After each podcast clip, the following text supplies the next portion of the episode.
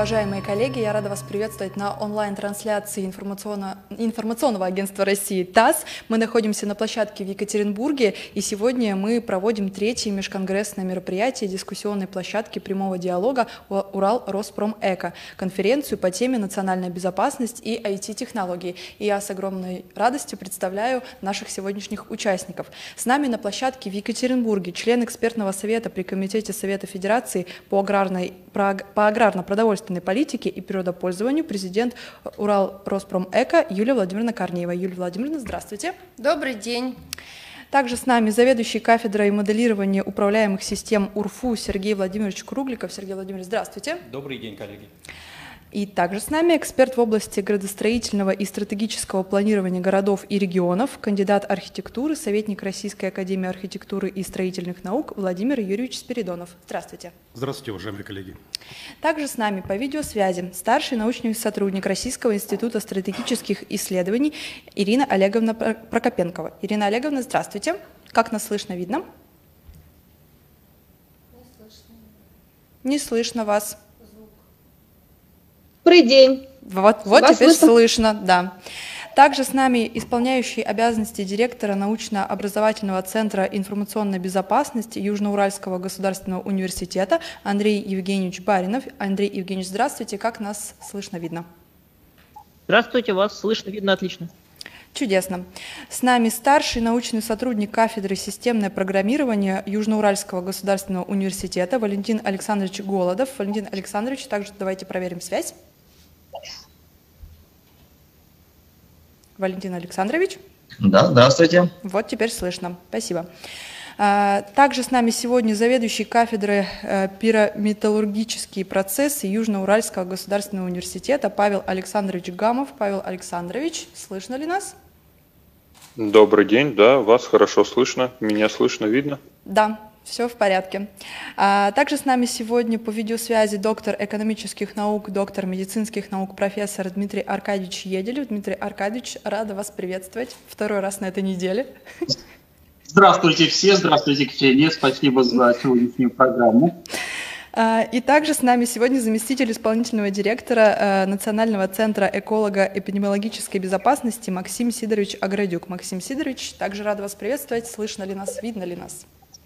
Да, добрый день, доброе утро. Да, слышно, видно хорошо. А меня слышно? Да, слышно и видно прекрасно. Коллеги, пресс, э, конференцию мы выстроим по традиционной схеме. Сначала все участники э, конференции выступят э, со своими докладами касательно нашей темы обозначенной. Затем мы перейдем к ответам на ваши вопросы. Э, коллеги журналисты, ваши вопросы вы можете задавать в комментариях к этой трансляции. Я прошу указывать СМИ, которые вы представляете, и также спикера, кому адресован ваш вопрос, потому что у нас сегодня довольно представительный большой пул спикеров.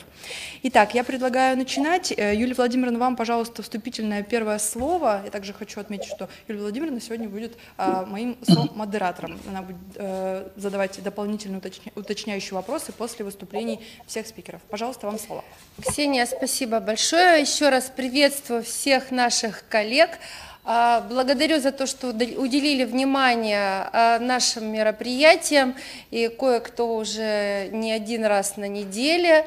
Это радует, потому что мы активны, и несмотря на то, что идет пандемия, площадка Урал Роспромека работала, работает и будет работать, используя цифровые технологии, про которые мы сегодня будем говорить.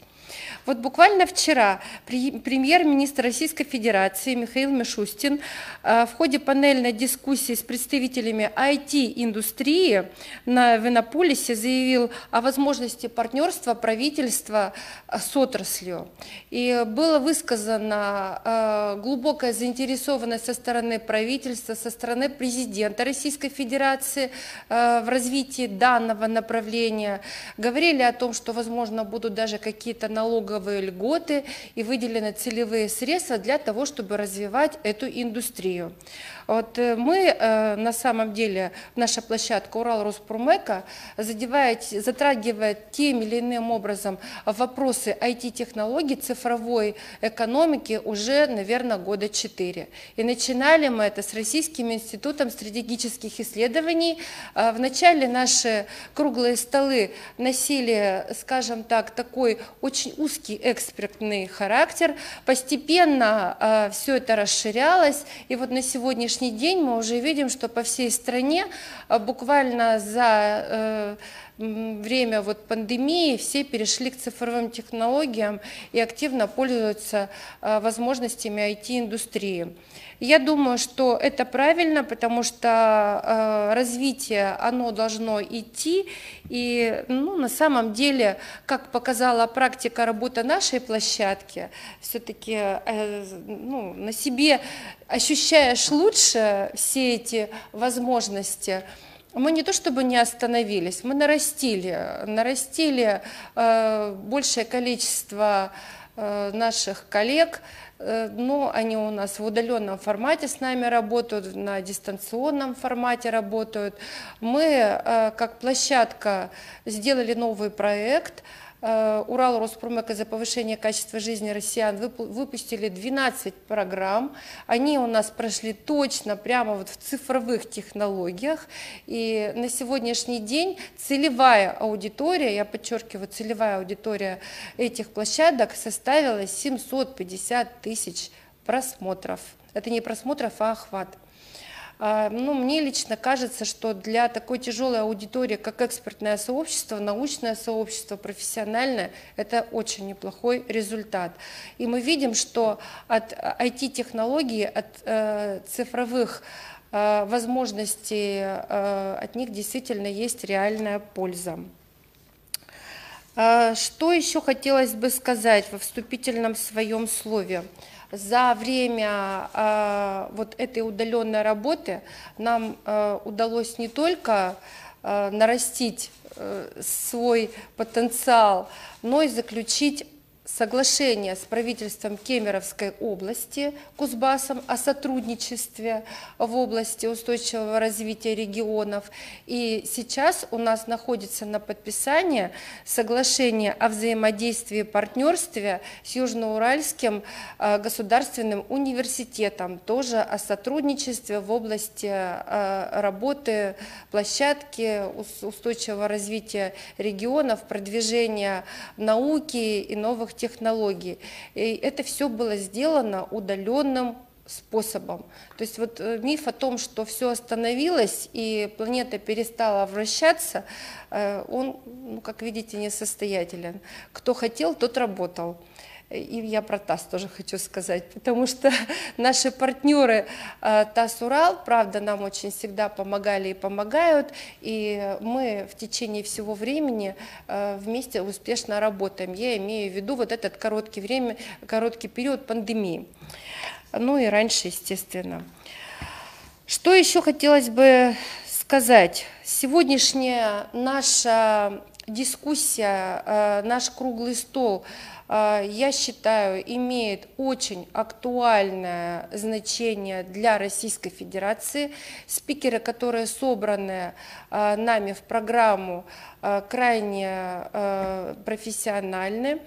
Мы постарались охватить, за полтора часа сложно всех, все направления собрать, но мы постарались охватить все от цифры до цифровой медицины, а медицина цифровая и IT-технологии в медицине, они на сегодняшний день идут очень-очень быстро развиваются, идут вперед. Об этом нам Дмитрий Аркадьевич Еделев, я думаю, расскажет, потому что то, что касается ну вот там компьютеров, техники, это как-то понятно. А вот то, что касается здоровья, все думают, что, наверное, а, не бывает э, здесь IT-технологий.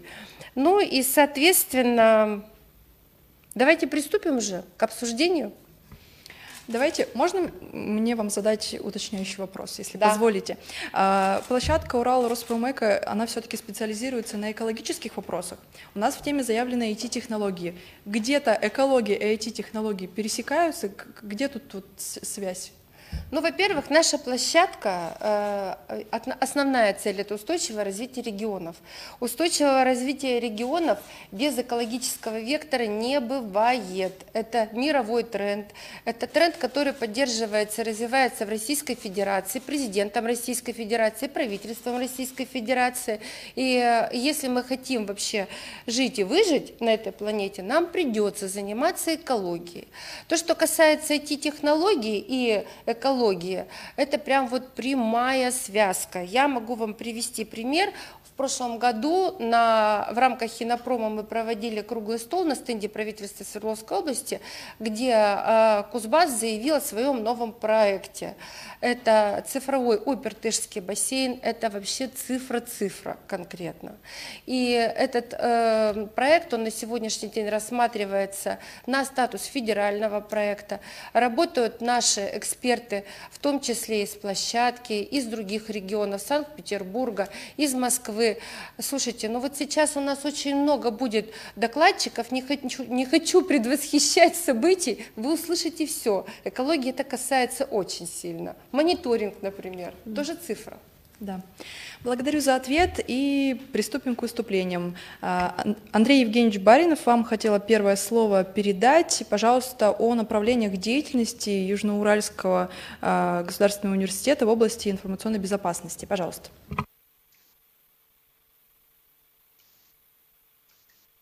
Так, э, здравствуйте. Итак, мой доклад посвящен, как уже представили, направлению деятельности в области информационной безопасности Южноуральского государственного университета. Так, трансляция включилась? Вас мы видим. Так. Э,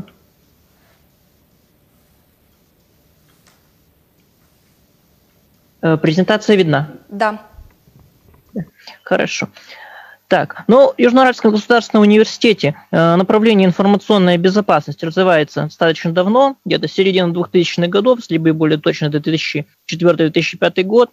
Сейчас направление информационная безопасность развивается тремя подразделениями. Это специальное управление, э, кафедры защиты информации и Центр повышения квалификации регионального учебно-научный центр информационной безопасности и НОЦ «Информационная безопасность», открытый Южноуральский государственный университет в партнерстве с лабораторией Касперска в 2017 году, руководителем которого я являюсь.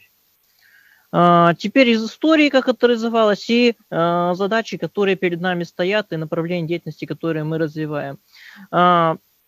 Соответственно, первая подготовка начиналась э, специалистов по защите информации в Юргу в 2002 году. Как отдельное структурное подразделение подготовки кафедры безопасности информационных систем позже, переименованная в кафедру защиты информации, э, образовалась в 2011 году. За время подготовки мы подготовили уже больше, 200, э, больше 500 выпускников. В настоящее время основная образовательная деятельность в качестве подготовки специалистов у нас представлена. Это подготовка бакалавра по направлению информационная безопасность и подготовка специалистов по защите информации по специальности информационной безопасности автоматизированных систем. А, также имеется аспирантура и готовится к открытию магистерская программа.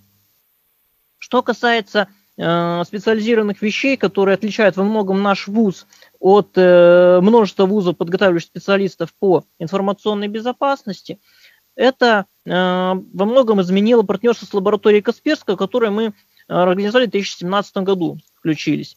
В рамках этого партнерства лаборатория Касперского провела аудит наших образовательных программ. Во взаимодействии с специалистами мы подготовили некоторые уникальные учебные курсы и дисциплины и достаточно серьезно Э, модернизировали образовательный процесс. Но, как видно, вот два специализированных курса наши сотрудники имеют сертификаты и обучают студентов с возможностью сертификации по этим специализированным курсам.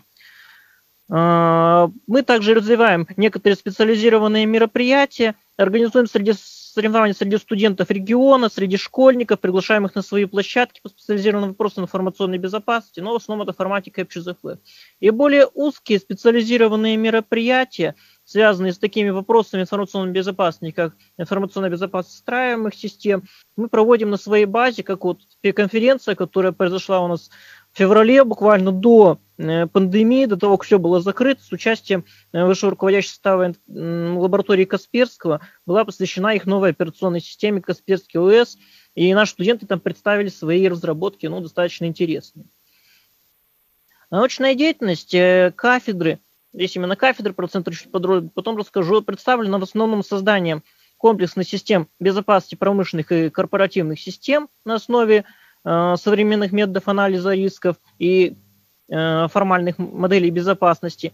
Э, из того, что также в нашем ВУЗе происходит уникально, мы нашей, на, на базе нашего ВУЗа издается журнал «Вестник УРФО. Безопасности информационной сфере», э, входящий в перечень ВАК. Это ведущий журнал по информационной безопасности нашего федерального округа.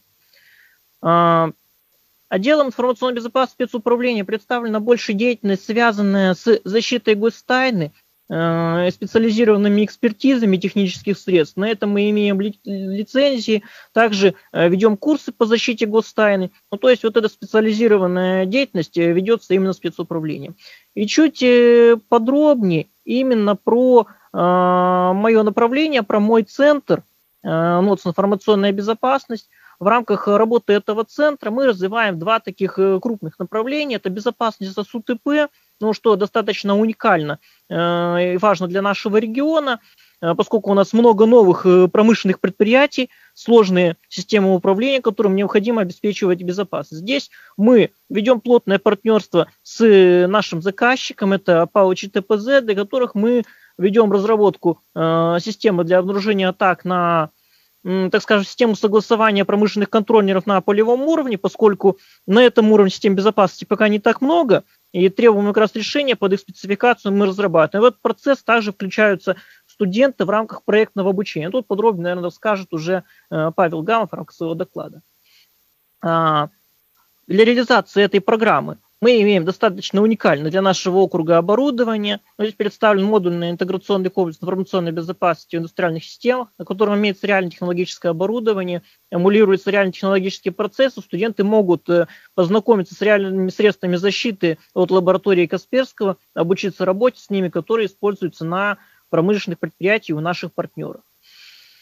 А, второй проект, который мы активно развиваем, э, пока более такой проработки находится базовая, это э, система обеспечения кибербезопасности подключенных транспортных средств, направление э, стратегической национальной технологической инициативы «Автонет». Здесь мы создаем программное обеспечение для кибербезопасности компонентов подключенных транспортных средств. В основном это задачи, связанные с безопасностью протоколов обмена между транспортными средствами и между транспортными средствами и инфраструктурой, подходы по обеспечению безопасности электронных блоков, э, связанных с их обновлением ПО, связанных с автоматическим управлением э, транспортным средством и ограничением доверенных э, пределов, в которых можно это управлять. В качестве основных направлений мы это мы моделируем угрозы, и вырабатываем требования информационной безопасности, скажем, прорабатываем общую модель требований, на которые потом можно накладывать разработанные э, программные средства, в том числе там, система автопилотирования, система управления транспортными средствами и так далее. Э, проводим аудиты информационной безопасности электронных блоков управления транспортных средств. Тут два стандарта указаны. Это общая безопасность значительных функций и безопасность Э, компонентов в соответствии с э, определенными рисками. Э, и разрабатываем безопасные процедуры обновления по воздуху. Основными партнерами здесь также является лаборатория Касперского, как раз их операционная система Касперский ОС, с которой мы активно работаем, и ППТО, потенциальный производитель электронных блоков. Здесь мы познакомились с нашими производителями транспортных средств, активно работаем с КАМАЗом, группой ГАЗ, и прорабатываем сейчас варианты технических заданий, э, проектов для э, систем автоматического управления с учетом требований безопасности, для систем как раз обновления по воздуху. Спасибо за внимание. Вопросы? Благодарю за выступление. Юлия Владимировна, будут ли уточнения, дополнения, вопросы?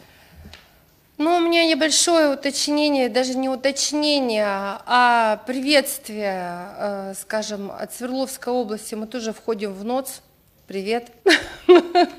Мы с вами вместе, Челябинская область, Свердловская область, по-моему, Курган, да? Вот, а, значит, э, я тоже была на двух сессиях НОЦ установочных и э, видела, слышала достижения челябинских наших коллег, потрясли. Если честно. Я вашему ректору об этом говорила. А для вас у меня конкретный вопрос. Это все-таки, э, вот давайте акцентируем внимание на том, насколько э, в Российской Федерации у нас э, вот эта IT-безопасность существует и какие риски есть. Вот коротко просто. Раз, два, три. Не, ну, IT-безопасность, она, конечно, существует. Во многом, конечно, большая часть рынка, наверное, сейчас все-таки сосредоточена на исполнении требований госрегуляторов. Это связано и с персональными данными, и с банковской тайной. И сейчас их новое направление, которое активно беспокоит наших э, э, партнеров, индустрию, это как раз информационная безопасность объекта критической информационной инфраструктуры, в которые входят э, многие СУТП наших э, предприятий, особенно непрерывного цикла. Здесь есть определенные жесткие требования госрегулятора, и здесь наши организации смотрят на это направление активно.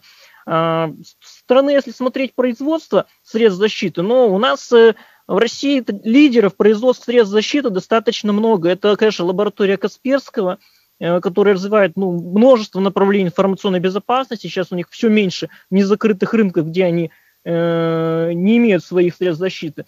И, пожалуй, Positive Technologies, который тоже ведет разработку э, средств защиты более специализированных для сетей, CM решений сканеров уязвимости. То есть мы, как э, производитель средств защиты, один из технологических лидеров, безусловно, России. Спасибо большое.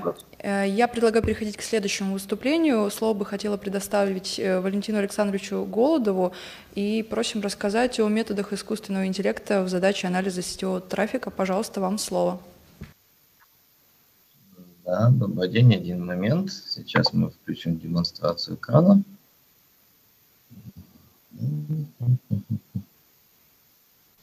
Где наш... Вот теперь осталось технический вопрос.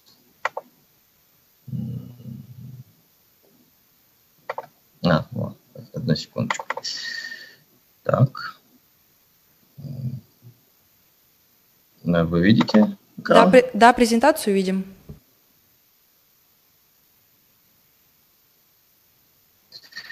Отлично.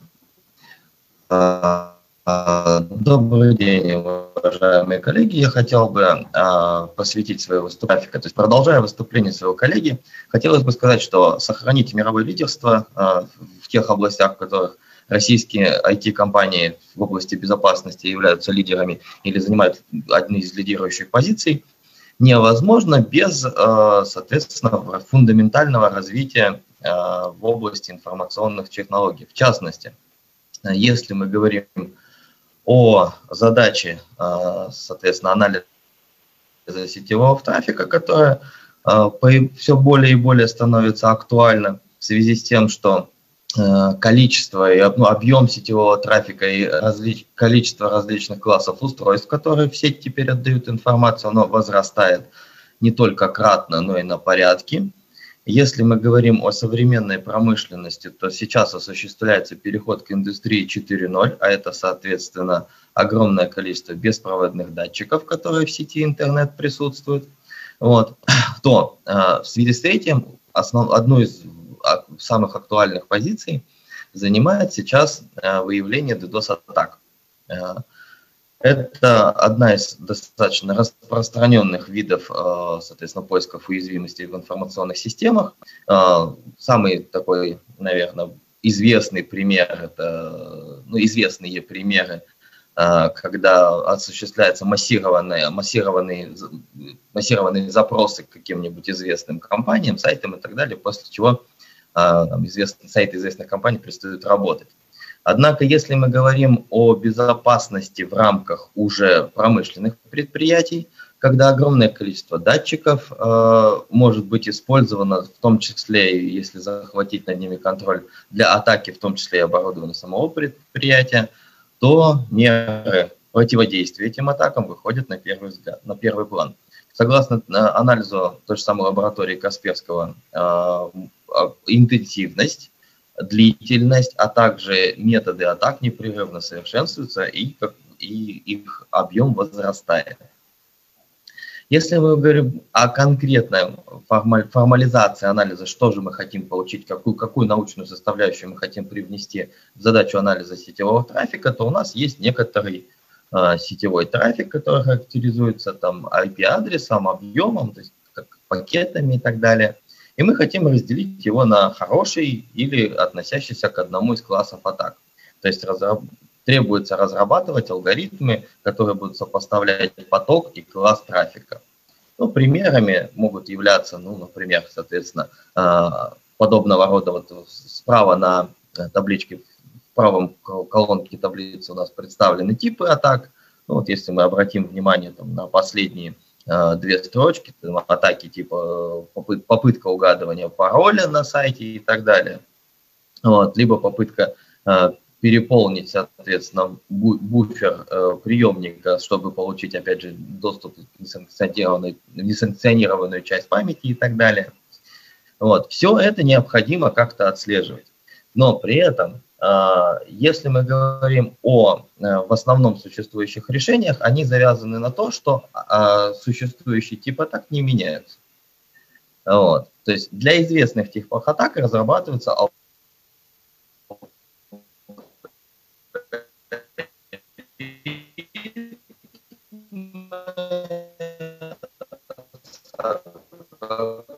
которая позволяет их выявить. Валентин Александрович, Однако, у вас были а, перебои со звуком секунд на 15. Повторите, пожалуйста. Ох, ё а, секунд на 15, сори. А, я надеюсь, так, сейчас все хорошо? Сейчас все хорошо. Вот, если мы говорим о классах и типах атак, то мы хотим э, уметь выявлять новые типы атак, ну, точнее, противодействовать новым типов, типам атак в рамках существующих классов. Это одна из основных задач, чтобы обеспечить э, превентивное развитие области для э, соответствия новым вызовам. То, что было разработано в рамках нашей э, рабочей группы, это э, был предложен подход э, к, соответственно, адаптивному анализу сетевого трафика, при этом в том числе, который годится и для условия, условий, в которых появляются новые типы атак. С точки зрения методов машинного обучения, это, этот метод называется обучение с подкреплением. Это один из методов машинного обучения, собственно, и искусственного интеллекта. Выглядит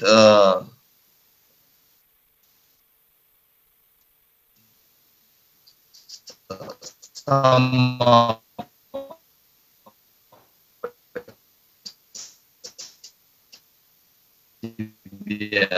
э, стратегия обучения в так чем и защищаемся. То тем самым защищающийся, так называемый defender-агент, у нас учится все лучше и лучше реагировать на типы атак. Э, э, выявлять, какие типы атак к нему пришли. Ну, то есть класс атаки выявлять.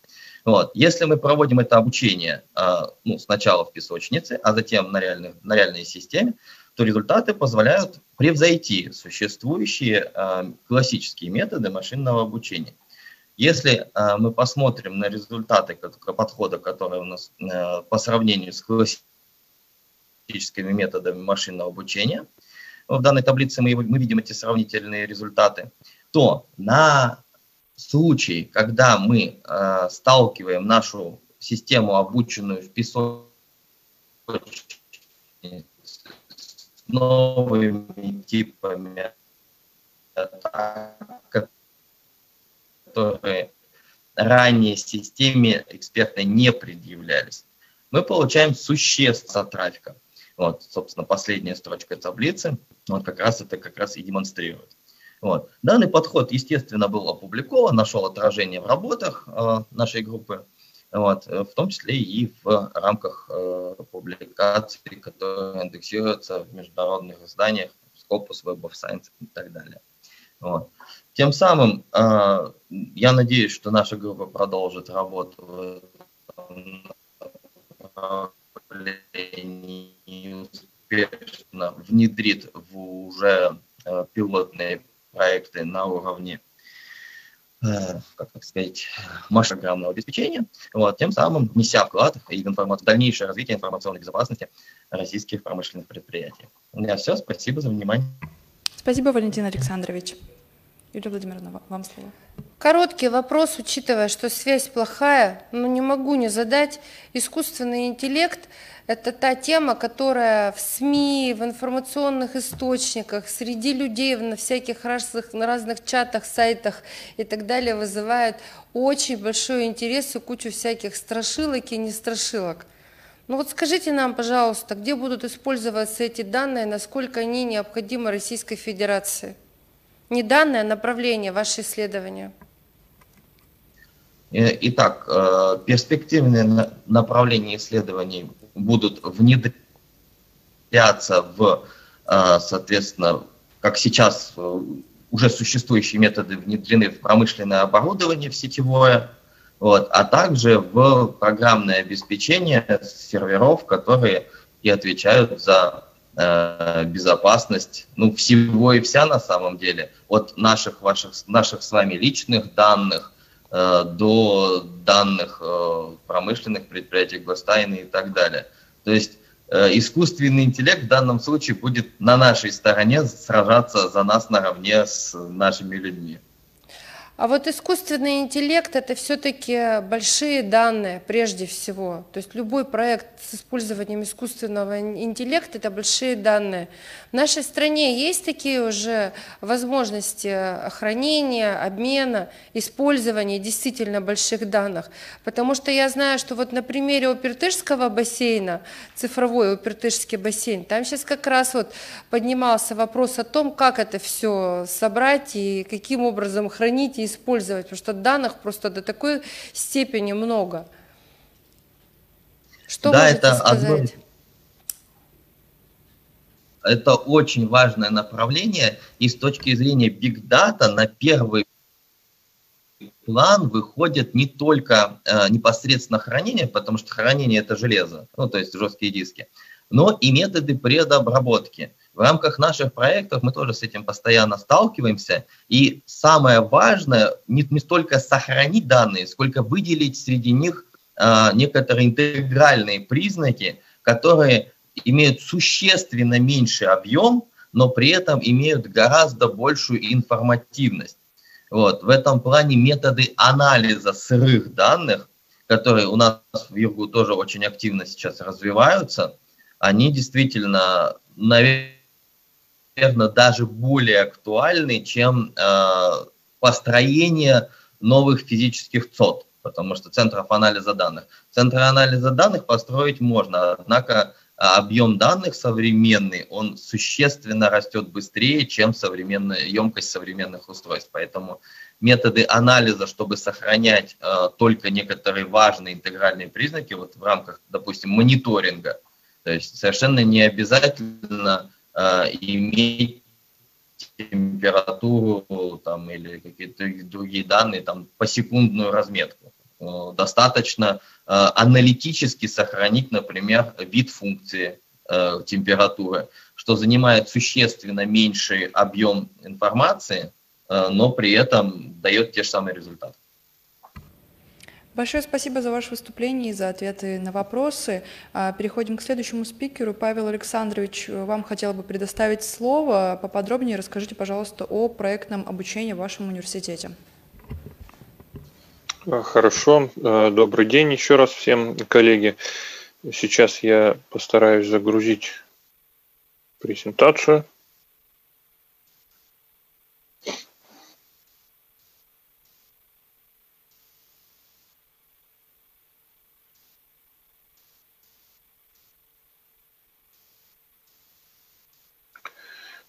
Презентация видна?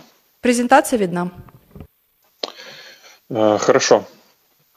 Э, да, тема моего доклада – это проектное обучение в Южноуральском государственном университете. Ну и кроме этой темы я бы вкратце хотел в конце остановиться на дистанционном обучении, которое также реализуется в Южноуральском государственном университете.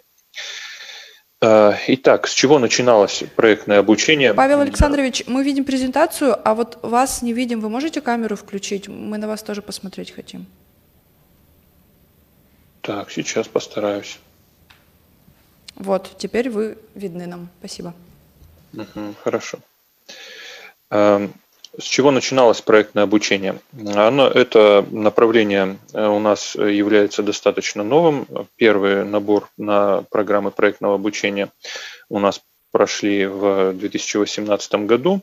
И э, идеей была проблема того, что многие студенты, когда приходят э, на предприятие после окончания университета, э, так или иначе сталкиваются с вот фразой, которая приведена на слайде. Забудьте все, чему вас учили в университете, ну и, соответственно, необходимо изучать технологический процесс на реальном производстве. Действительно, такая проблема существует, и она заключается в том, что далеко э, не все программы высшего образования способны быстро адаптироваться под меняющийся рынок труда и, соответственно, меняющиеся технологии. В связи с этим э, идеей проектного обучения была непосредственная связь высшего образования и предприятий. Причем это стало реальным как раз при реализации IT-технологий. Сделано это у нас через э, портал университета, куда любое предприятие, любая организация может э, подать запрос о необходимости решения той или иной задачи, используя ресурсы университета, используя базу научную и теоретическую, ну и в том числе оборудование. Э, в результате целью проектного обучения является как раз вот непосредственная связь предприятий с университетом с точки зрения решения производственных задач. Причем а, необходимо отметить, что для формирования группы а, обучения по, проектному, по проектным программам необходимо собирать междисциплинарное направление. То есть в группу студентов э, входят, как правило, студенты, непосредственно относящиеся к направлению решения задачи. Ну, например, если эта задача пришла из металлургии, то костяк составляют технологи или а, конструктора металлургического оборудования, но обязательно к этим ребятам подключаются специалисты э, в области компьютерного моделирования, потому что на сегодняшний день решение производственных задач невозможно представить без компьютерного моделирования. Э, в команду входят э, профессионалы из э, экономики, потому что, опять же, необходимо просчитывать э, различные варианты экономических решений задачи. И вот э, группа, состоящая из 5-10 человек магистров, э, как правило, магистров, дополненная профессорами университета в непосредственной связке с предприятием, решают задачу производства. А, таким образом, получается обеспечить а, решение, во-первых, задач, во-вторых, студенты, обучаясь по данным направлениям, узнают то, что сейчас актуально для предприятия, вникая в его текущие э, программы, текущие проблемы, и, соответственно, после окончания обучения они могут легко интегрироваться в производственный процесс предприятия. То есть вот та проблема, о которой я сказал в начале, э, она ну, либо исчезает полностью, либо максимально минимизируется. То есть студент э, входит в производственный процесс наиболее благоприятно. Соответственно, вот э, структура проектного обучения, которая в настоящее время у нас в университете сформировалась, она э, реагирует вот на целый перечень задач, которые вот сейчас представлены на слайде. И заказчиками проектов которые в данный момент реализуются в университете, являются достаточно крупные компании не только Челябинской области, не только Урала, но и э, российского международного масштаба. Это вот здесь приведены часть только компаний, это Касперский, это Эмерсон, группа СМС, это металлургические комбинаты и так далее. Ну и э, здесь вот я хотел на слайде привести набор проектов, которые на сегодняшний день реализуются в университете. Причем разбивка здесь идет по институтам. И если вот вы посмотрите, как я уже сказал, программа началась в 2018 году, э, продолжилась в 2019, и я надеюсь, она в 2020, вот сейчас набор у нас пройдет, несмотря на всю ситуацию, также успешно. Э, и вы видите, что практически во всех институтах университета так или иначе существуют проекты, которые ведутся вот в рамках этого направления. То есть у всех институтов есть связь с производством, есть проблемы, которые поставлены производством, и они успешно решаются. А, хотел бы в дальнейшем показать э, часть проектов, ну, буквально для того, чтобы было понятно, о каких проектах идет речь, какие задачи вообще э, становятся в рамках проектного обучения. Э, вот в рамках технических наук одной из тем является бесступенчатый дифференциальный механизм поворота со следящей системой управления, где студенты разрабатывают не только технику, Э, но и программное обеспечение, э, которое позволит управлять тем, что создаются, ну, так скажем, в деталях. Этот проект на сегодняшний день выполняется в рамках 218 постановления правительства, где непосредственный заказчик является э, компания «Ходовые системы». И на данный момент вот это решение, которое продемонстрировано на слайде, оно внедрено в производство, то есть нашло непосредственно применение. А, если мы говорим про естественные науки, то одним из проектов, который тоже на сегодняшний день завершился успешно, является безреагентная очистка воды от трудноокисляемых а, загрязнений. Эта э, система, она основана на фотокаталитических процессах, и в результате получается очистить воду от, в основном э, речь идет об органических э, соединениях, и, соответственно, меняя класс воды в лучшую сторону. Заказчиком этого проекта является Магнитогорский металлургический комбинат. Ну и еще один проект тоже представлю, который немножко в другой сфере, это социально-гуманитарные науки. И этот проект, он является даже не российским, а международным. Он проходит в системе Евро факт-чекинг. Э, программа предусматривает процесс, ну так скажем, фильтрации информации, которая появляется в интернете с точки зрения проверки ее на актуальность, то есть насколько информация, которая опубликована, она является действительной и не является, соответственно, вбросом. В этой системе участвуют более 50 вузов во всем мире, в том числе и Южноуральский государственный университет. Эта программа, я думаю, будет реализовываться и в дальнейшем. Ну и в конце э, также хотел бы вкратце рассказать о дистанционном обучении. Эта часть обучения для нашего университета не является новой. Дистанционный формат у нас открылся в 2008 году, но однако в этом году, пожалуй, он получил наиболее ну так скажем, сильное распространение в связи с пандемией. И на сегодняшний день э, я бы сказал, что более 90% программ, реализуемых у нас в Южноуральском государственном университете, могут реализовываться в формате дистанционного обучения. Эм, для этого у нас внедрена система электронный ЮРГУ на базе программного комплекса Moodle, э, которая позволяет осуществить непосредственное взаимодействие преподавателя и студента. Это и тестовые задания, и практические задания, и формат видеоконференций, и э, форматы форума. То есть вот этот комплекс мероприятий, он позволяет ну, наверное, сложно сказать, что обеспечить э, такое же качество обучения, как и в очном формате, но, по крайней мере, э, стремимся к этому. У меня все. Спасибо за внимание и готов ответить на ваши вопросы. Да, спасибо, Павел Александрович. Юлия Владимировна, вопросы от вас. Ну, доклад очень интересный, как и предыдущие. Меня интересует по поводу дистанционного образования. В этом году, наверное, как вы правильно сказали, оно, это дистанционное образование стало известно всем, и приняли участие в дистанционной форме образования от первоклассника до академика, это точно.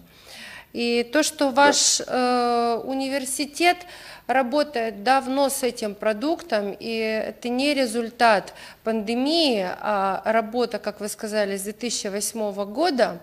Вот скажите, пожалуйста, когда мы беседовали с ректором вашего университета, он сказал, что все-таки есть э, ощущение, что требуется очное общение где-то и когда-то с наставником.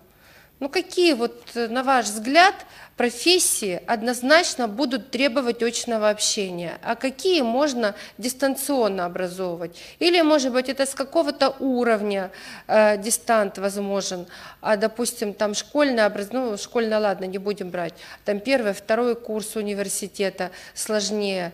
Ну, какой-то вот вывод такой сделайте нам, пожалуйста. Да, спасибо за вопрос. Но я думаю, что на самом деле очное обучение, оно в любом случае будет э, всегда первостепенным, то есть у него огромное количество преимуществ. Ну, даже привести наш сегодняшний формат э, в очном обучении, дискуссия всегда является более живой, и, э, как правило, вопросы решаются быстрее, и, э, вот, чем в электронном формате. Но если говорить про образовательные программы, то, конечно, все, что связано с творческими программами, ну, например, дизайн, очень тяжело реализовывать в формате дистанционного обучения. Я даже могу вот тоже сказать о том, что э, формат проектного обучения, о котором я сегодня говорил, он тоже достаточно тяжело реализовывался вот в это полугодие, когда необходимо было проводить дистанционное обучение, потому что и Э, проведение экспериментов и взаимодействие с индустриальными партнерами во время пандемии, оно, ну, понятно, затруднено. И, конечно, непосредственный контакт с предприятием, когда и студенты, и руководители университета могут задать вопросы технологам, получить ответы в реальном времени, это ну, тяжело заменить дистанционным форматом. Тем не менее, как я также отмечал сегодня, достаточно большое количество информации можно передавать и с помощью вот э, электронного формата. И, как показала практика, этот формат, он получил свое подтверждение. И у нас даже по некоторым программам э, посещаемость студентов в формате электронного обучения возросла. Поэтому вот тут такое как бы неоднозначное, неоднозначное решение. Спасибо, Павел Александрович. Мы переходим к Ирине Олеговне Прокопенковой. А, просим рассказать о потенциале спутниковых систем в сфере умного мониторинга и устойчивого развития. Пожалуйста, вам слово. Добрый день еще раз. Обеспечение независимого доступа к оперативным и точным геоинформационным данным является одним из ключевых условий при организации мониторинга критической инфраструктуры и прогнозировании потенциально опасных природных и техногенных процессов, нося тем самым самый непосредственный вклад в обеспечение устойчивого развития и национальной безопасности. И в этом отношении космические системы дистанционного зондирования Земли с учетом их э, пространственного охвата и возможности обеспечивать высокую оперативность съемки занимают особое место последние годы в сфере спутникового мониторинга и дистанционного зондирования Земли произошла технологическая революция. Благодаря уменьшению габаритов и стоимости современных спутников стало возможно создавать системы из десятков и сотен аппаратов, которые способны вести съемку обширных территорий с пространственным разрешением до 1 метра в режиме времени близком к реальному. А также это позволило привлечь в отрасль множество новых компаний, поставщиков услуг и потребителей – Параллельно развитие технологий машинного обучения и искусственного интеллекта открыло качественно новые возможности для автоматизации процессов обработки снимков и анализа больших э, массивов данных. В итоге за последние несколько лет произошел скачок в объеме получаемой геоинформации, а также в развитии новых прикладных сервисов. В их числе использование космических систем зондирования, интернета вещей и навигации для точного земледелия, оперативного мониторинга навигационной, инженерно-технической и экологической безопасности и удаленного мониторинга процессов хозяйственной деятельности. Так вот, э, например, за рубежом американские компании Orbital Insights и Ursa Space Systems анализируют большие массивы открытых и коммерческих космических снимков э, вместе с данными систем АИС и геолокации, создают на их основе экономические модели и прогнозы. Частности, э, цифровая платформа Orbital Insights Go позволяет отслеживать активность по всей цепочке нефтегазовой промышленности, по всей цепочке производства нефтегазовой промышленности США – от добычи нефти до транспортировки, хранения и переработки. Представители компании отмечают, что эта платформа может найти применение в агрохимической отрасли, в сфере мультимодальных перевозок и других. А компания Ursa Space Systems использует снимки радарных спутников и методы обработки больших данных для подготовки заказчикам еженедельных отчетов о запасах нефти в 11 тысячах нефтехранилищах по всему миру.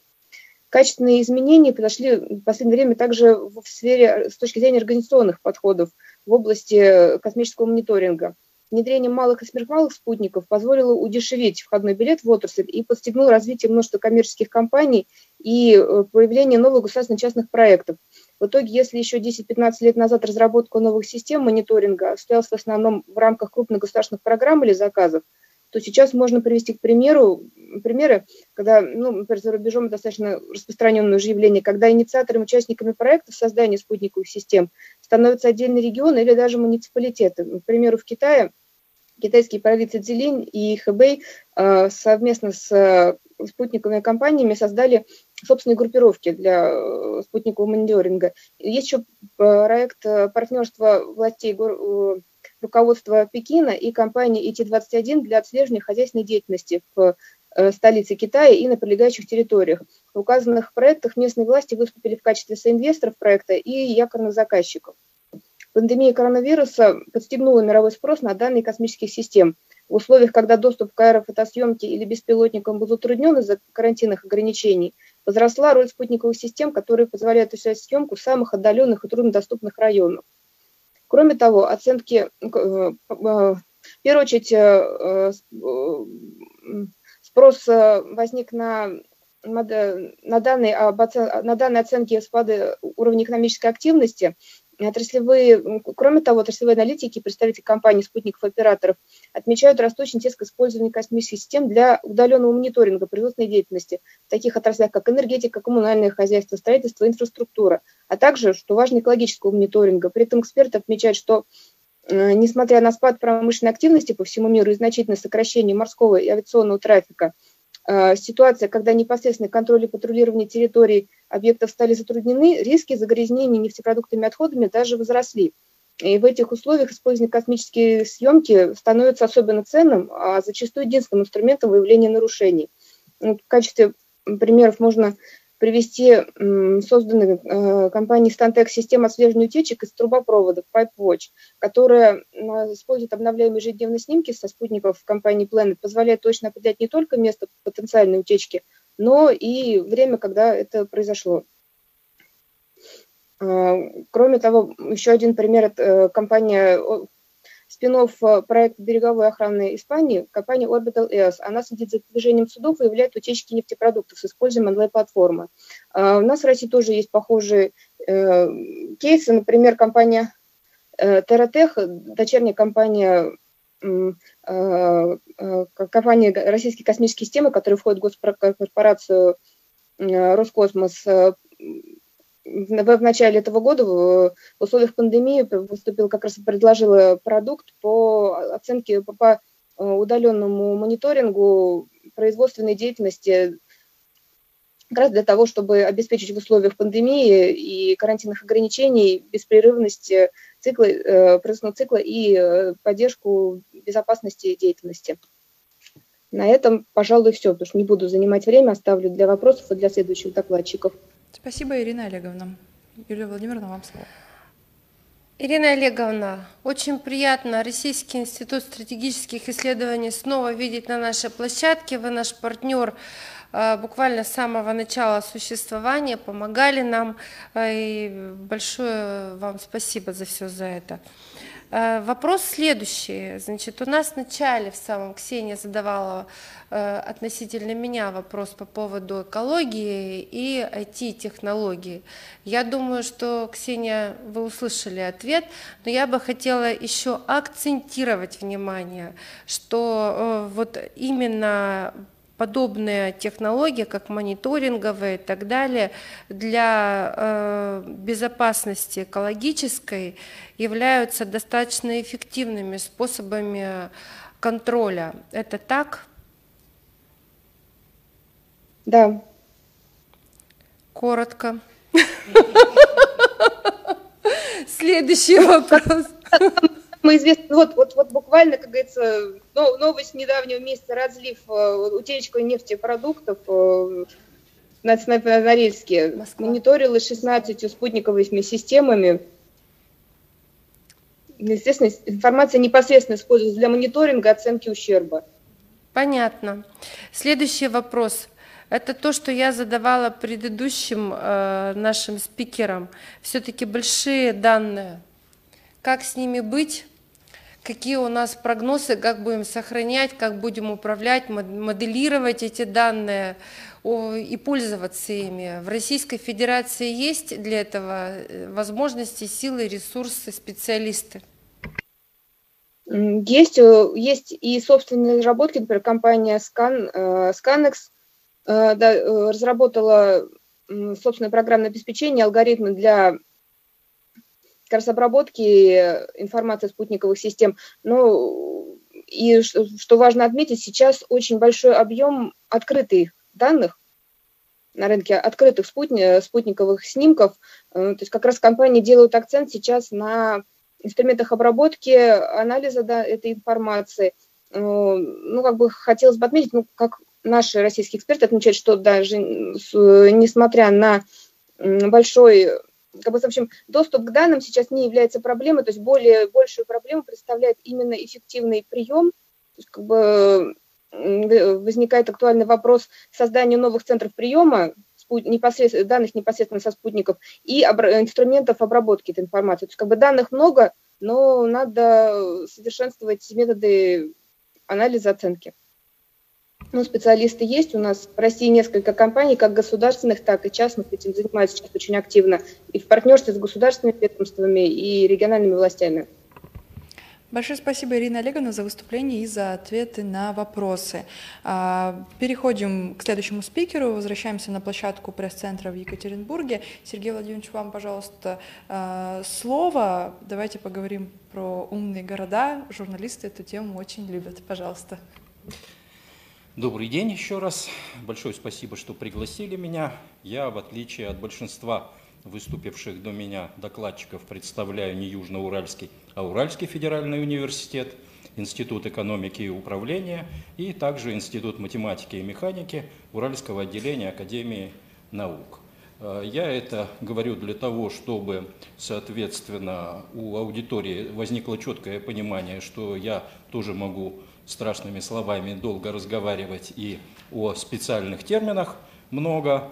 А, поэтому я постараюсь, поскольку по моим представлениям все-таки наш сегодняшний разговор направлен на непрофессионалов и не на научную аудиторию, я постараюсь сформулировать свое представление, во-первых, о заявленной теме об умных городах, ну и в частности коснусь тех вопросов, которые Юлия Владимировна задавала по ходу нашей дискуссии. Значит, итак, э, я руководитель э, кафедры моделирования управляемых систем, э, руководитель лаборатории прикладных системных исследований и руководитель образовательной программы «Искусственный интеллект в управлении капиталом». Это означает, что в мои интересы входят, во-первых, вопросы науки, то есть исследования, во-вторых, вопросы обучения, и в-третьих, применения инноваций. То есть на самом деле триада, на которой держатся все наши университеты. И точно так же и Уральский федеральный университет свой, строит свою работу на том, чтобы дать возможность, во-первых, развивать исследования на хорошем, приличном уровне и в том числе э, выдавать результаты в качестве скопусовских публикаций, э, обучать, привлекать новое поколение для того, чтобы сформировать специалистов, в том числе и на применение информационных технологий, и самое главное, за счет реализации проектов добиваться того, чтобы специалисты, которых мы готовили, они умели решать практические задачи, важные, востребованные, актуальные. К таким задачам относятся и технологии, которые сейчас называются умным городом.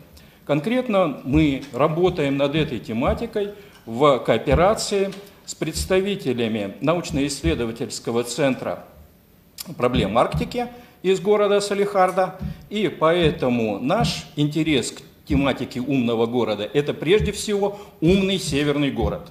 На самом деле здесь достаточно кардинальное отличие, поскольку тут надо четко понимать, когда мы говорим об умном городе – это, вообще-то говоря, разговор о, ну, во-первых, терминологический, а во-вторых, это, э, ну, как всегда в нашей жизни бывает, слов мало, а смыслов, которые надо передать, очень много.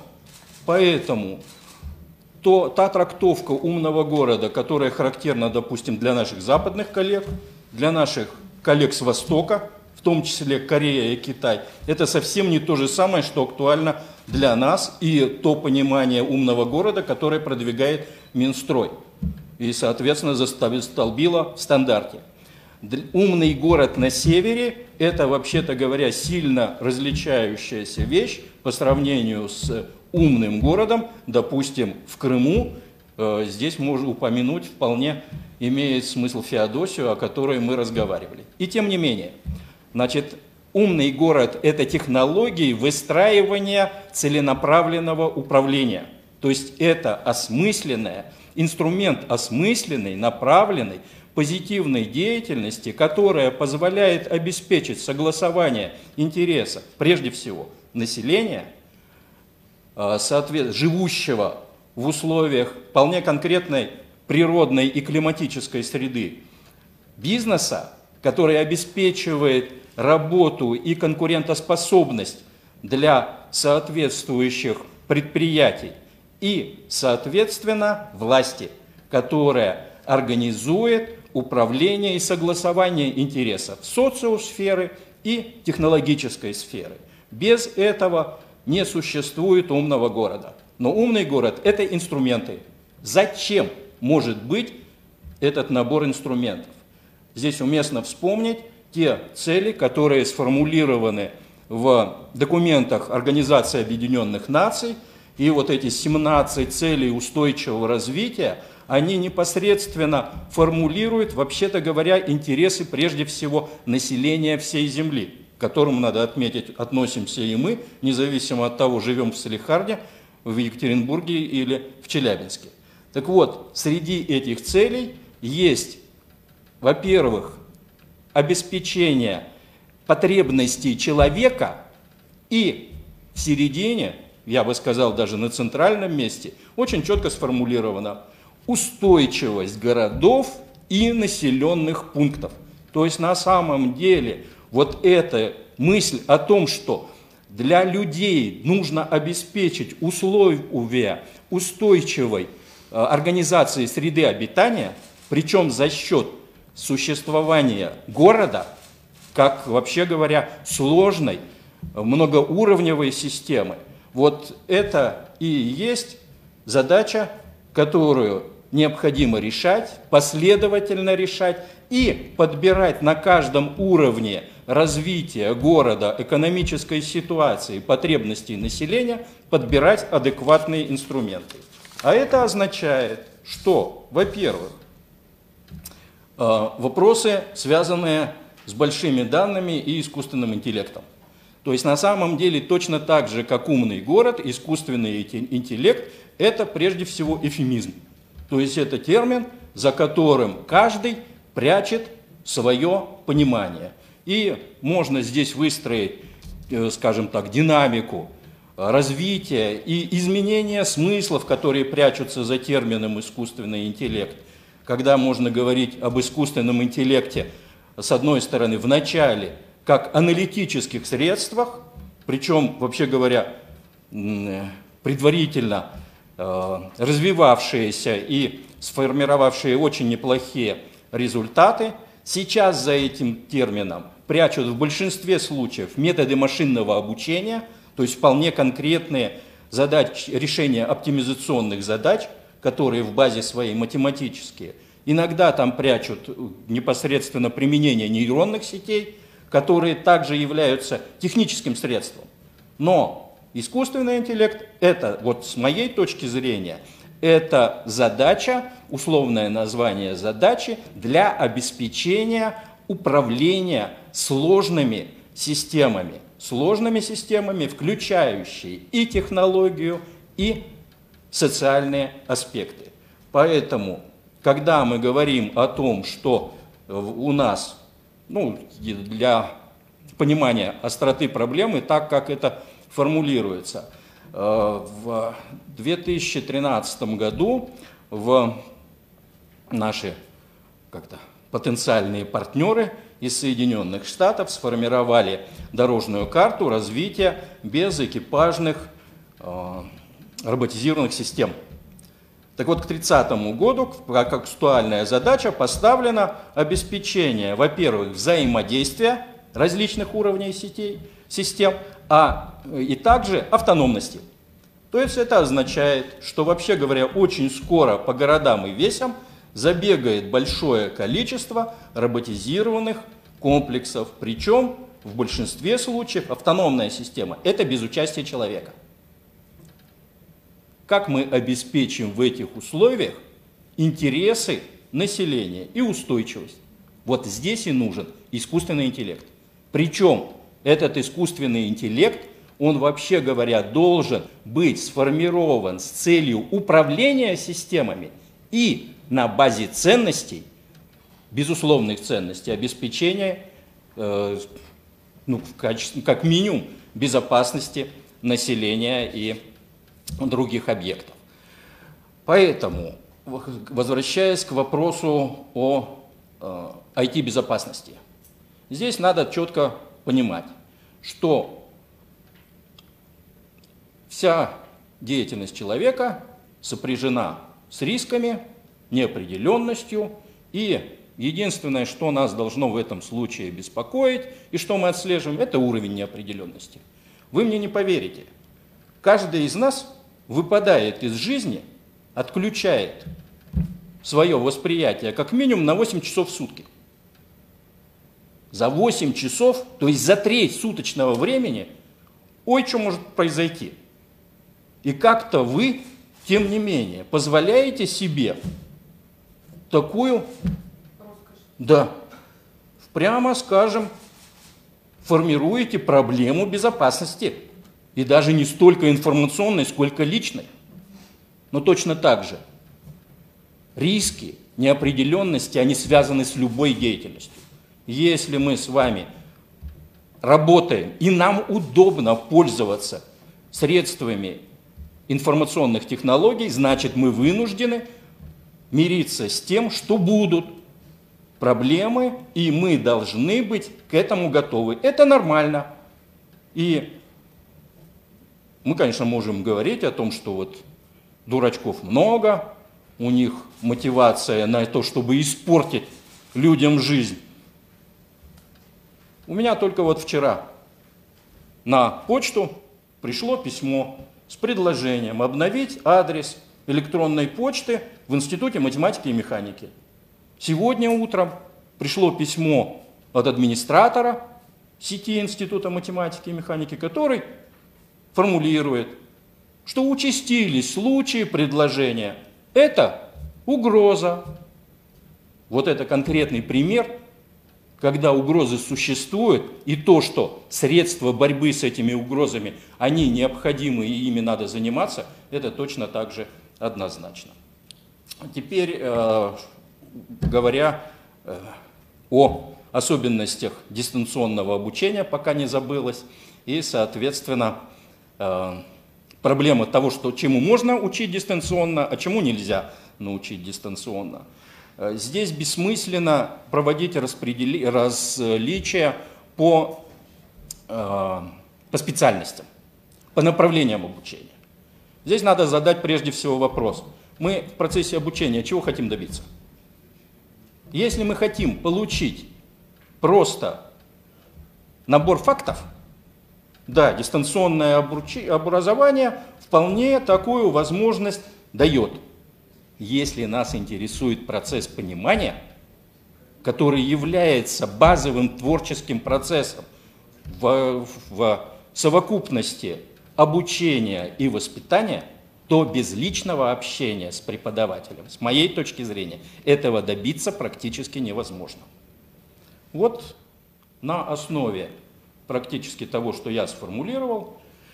Мы работаем со своими магистрами, набираем новых, выпускаем уже в течение третьего, трех лет подготовленных магистров по специальности искусственный интеллект и управление капиталом, где ребята за два года каждый реализуют проект, при этом они имеют возможность этот проект сформулировать самостоятельно – подобрать для него адекватные инструменты, а мы со своей стороны можем им помогать, консультировать и предлагать выстраивать команду, которая бы могла развивать и реализовывать этот проект.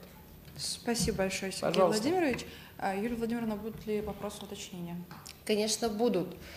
А, С выступлением уважаемого Сергея Владимировича наша, наш круглый стол вступил в фазу а, жесткой горячей дискуссии, и это радует. Значит, мне тут недавно шутку одну сказали. Умный город, умный дом, умный гаджет. Где ж тут я? Вот у меня э, вопрос. Насколько умный город все-таки будет способствовать э, повышению качества жизни россиян? Настолько, насколько это будет заложено при проектировании и реализации проектов умного города. То есть на самом деле, э, ну я могу сослаться на исследование, которое проведено э, Центром Северо-Запад, кото- в котором говорится, что вообще-то говоря существует три базовых э, направления формирования умного города в зависимости от того, кто управляет этим процессом. И вот эти направления, система управления и реализации умного города, они существенно зависят от того, о каком городе идет речь. Если это Москва и Петербург, то тогда централизованные системы бессмысленны, там слишком много игроков. А Если это маленькие городки, где и бюджета мало, то практически осмысленная деятельность зачастую сведена к нулю, если туда не приходит большой игрок. Ну, стандартным примером для меня является Садка, о которой в Челябинской области по поводу умных городов, по-моему, только ленивый не говорил. Пришел большой игрок сделать там вот нечто.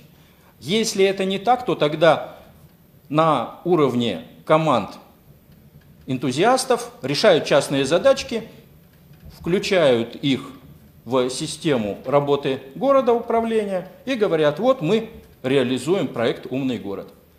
Третий вариант – это как раз вот то, что может быть и для нас представляет интерес при работе с Салихардом. Для небольшого города, обладающего, во-первых, достаточно существенными компетенциями и пониманиями проблем на уровне муниципального управления и руководства городом. Во-вторых, обладающих достаточными финансовыми средствами, можно реализовать умный город целенаправленно, выстроив его от целеполагания и последовательно реализуя наиболее эффективные и актуальные направления. И вот на этом, в этом ключе, на этом пути можно обеспечить то, чтобы не возникало, ну, скажем, неожиданных, неприятных и, вообще говоря, нежелательных эффектов для населения. Я благодарю, Сергей Владимирович, вас за эмоциональное выступление и за ответ на вопрос. Владимир Юрьевич, вам хочу передать слово. У вас тема обозначена как цифровой двойник. Э, Звучит очень таинственно. Рассказывайте. Спасибо. А, Сергей Владимирович а, сейчас зат- затронул очень важную тему и очень а, важные связи умного города с вос- с восприятием градостроительной системы именно как э, сложной, стохастичной системы э, с учетом э, развития теории систем э, и э, важности э, в вопросах э, планирования управления э, именно вопросов э, информатизации, а в современной действительности это э, цифровизации и автоматизации. И по идее в этом ключе я и э, буду э, докладывать эм, свое видение вопросу по цифровым двойникам, а так как эта тема ну, напрямую связана, опять же, у нас в стране с умными технологиями. А, Внедрение системы цифровых двойников или близнецов эм, сегодня рассматривается в мире э, одним из прогрессивных типов планирования, проектирования и управления развитием территорий городов и регионов, а также их различных инфраструктур. Многие ре- регионы и отдельные города в Российской Федерации сегодня ввод- вводят цифровые модели э, управления э, развитием различных инфраструктур в рамках реализации национальных проектов «Умный город», «Умный регион» или «Цифровой регион». Однако эм, лучшими примерами цифровых двойников являются цифровые модели развития городов – это трехмерные цифровые макеты, включающие всю застройку и инфраструктуру, а, в том числе подземные коммуникации и всю информацию, техническую информацию, а, все технические характеристики обо всех объектах недвижимости. А цифровой двойник важно получать, понять, что это не статичный макет. Это интерактивная, аналитическая, но главное автоматизированная динамическая модель прогнозирования возможного развития градостроительной системы, то есть города или региона. А, и если исходить из этого понимания, а, тогда а, мы можем понять, как будет вести себя город или регион, а, если вводить новые параметры а, или новые объекты. Например, если появится какая-то новая связь или а, появится новый район, как в целом система будет себя вести, ее подсистемы. Но даже это объяснение не вполне характеризует саму суть цифрового двойника. И многие задаются сегодня вопросом, а чем цифровой двойник отличается от автоматизированной региональной ГИС-УГД, которая сегодня а, внедряется а, во все системы управления региональные на основе требований Грацитного кодекса Российской Федерации. Это так называемые ИСИАП ОГД, информационные системы автоматизированной информационно-аналитической поддержки осуществления полномочий в области градостроительной деятельности. А сегодня на уровне муниципальных образований активно уже работают информационные системы обеспечения градостроительной деятельности, так называемые ИСОГД. Они выполняют ряд автоматизированных процессов по предоставлению сведений и некоторых услуг. Однако а, они все равно воспринимаются прежде всего как в качестве базы данных об объектах недвижимости и градостроительной информации. То есть это своего рода архив.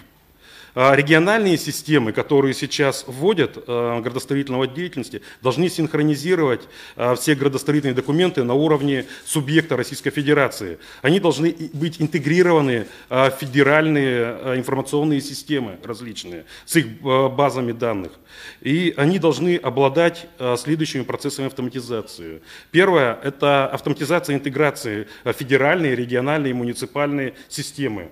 Сегодня их появляется очень много. Я часть из них перечислю а, для того, чтобы а, сформировать общее представление о цифровизации, которая сейчас формируется у нас в стране в сфере имущественных отношений и градостроительства. Градостроительная информационная система ведения федерального портала пространственных данных, единой электронной картографической основы, территориального планирования, единый государственный реестр недвижимости, федеральный классификатор строительной информации, автоматизированная система публикации публичных кадастровых карт, федеральная информационно-адресная система, единая система идентификации и аудитации, система управления, система о государственных муниципальных платежах, единая система государственного реестра заключений. А также здесь следует отметить еще системы межведомственного электронного взаимодействия, электронного документооборота, управления базами данных, управления электронными административными регламентами, а, классификации и кодирования информации и другие виды а, автосинхронизации. Второе – это автоматизированное предоставление сведений и услуг. И третье – автоматизированная подготовка отчетов. А, то есть процессов автоматизации на сегодняшний день очень много. И эта система направлена на контроль реализации проектных предложений. А, то есть ДИСОГД а, несмотря на то, что учитывает такое множество различных процессов автоматизации, не учитывает автоматизированные виды аналитики и планирования. Цифровой же двойник э, – это более сложная система, она должна дополнять вот это вот ГИСГД, или точнее ИСИАП-ОГД.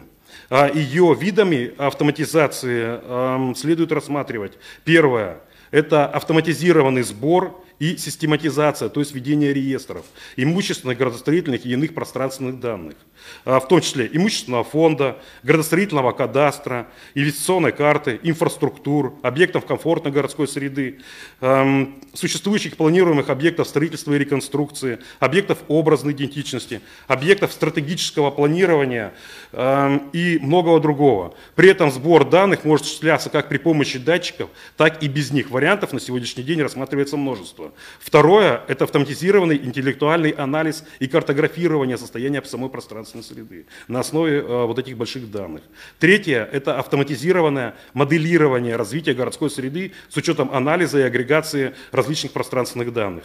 Четвертое – синхронизация, автосинхронизация и автоматизированный межведомственный обмен данными. И последнее, пятое, автоматизированной подготовки отчетов и сведений. А те мировые примеры цветовых двойников, а, которые, о которых можно найти сведения а, в интернет, открытых интернет-источников, они опираются именно на эти системы автоматизации. То есть это а, реальные системы, которые а, работают на сегодняшний день уже в мире. Цифрового двойника поэтому можно определить как интерактивную цифровую модель градостроительного объекта, внедренную систему планирования и управления его развитием на базе комплексной, аналитической, градоинформационной компьютерной платформы. Не ГИС-системы, а грады информационной компьютерной платформы. Э, в ряде статей, и докладов э, по цифровым двойникам и умному градостроительству я подробно описывал эти модели и их технологические основы и особенности. Эти материалы можно открыть, найти в открытых источниках. Завершу свой доклад одной фразой – а сегодня эра информатизации напрямую связана с цифровизацией и автоматизацией. И за этим будущее наших городов и регионов. И поэтому наше будущее. Спасибо. Спасибо, Владимир Юрьевич. Владимир Юрьевич, очень много специальных терминов, а, которых, э, ну, может быть, не каждый знает. А вот просто простыми словами, цифровой двойник – это – если сказать простыми словами, а, цифровой двойник – это а, цифровая модель города, например, как градостроительного объекта, но которая интерактивно существует, сосуществует с реальным объектом. И планирование, прогнозирование этой модели отражает реальную картину дня. Э, в том числе показывает возможные э, развития э, городской системы и те проблемы и риски, которые могут возникнуть в ходе этого развития. Спасибо. Сергей Владимирович, у вас еще дополнение, да? И, может быть, не по дополнение, а вопрос на уточнение понимания. Вот когда вы говорите о ГИС-системе, это на самом деле электронная карта с многими слоями. То есть, соответственно, она включает много, в том числе и все сети. Да, ну естественно. И на этой системе располагаются квадратики зданий.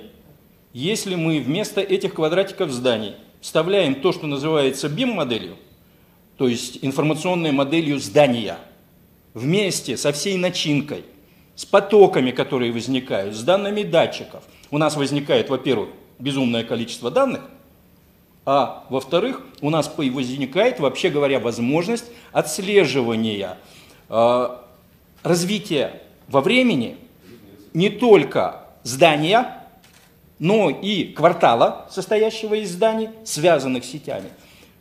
Соответственно, микрорайона и города как совокупности микрорайонов.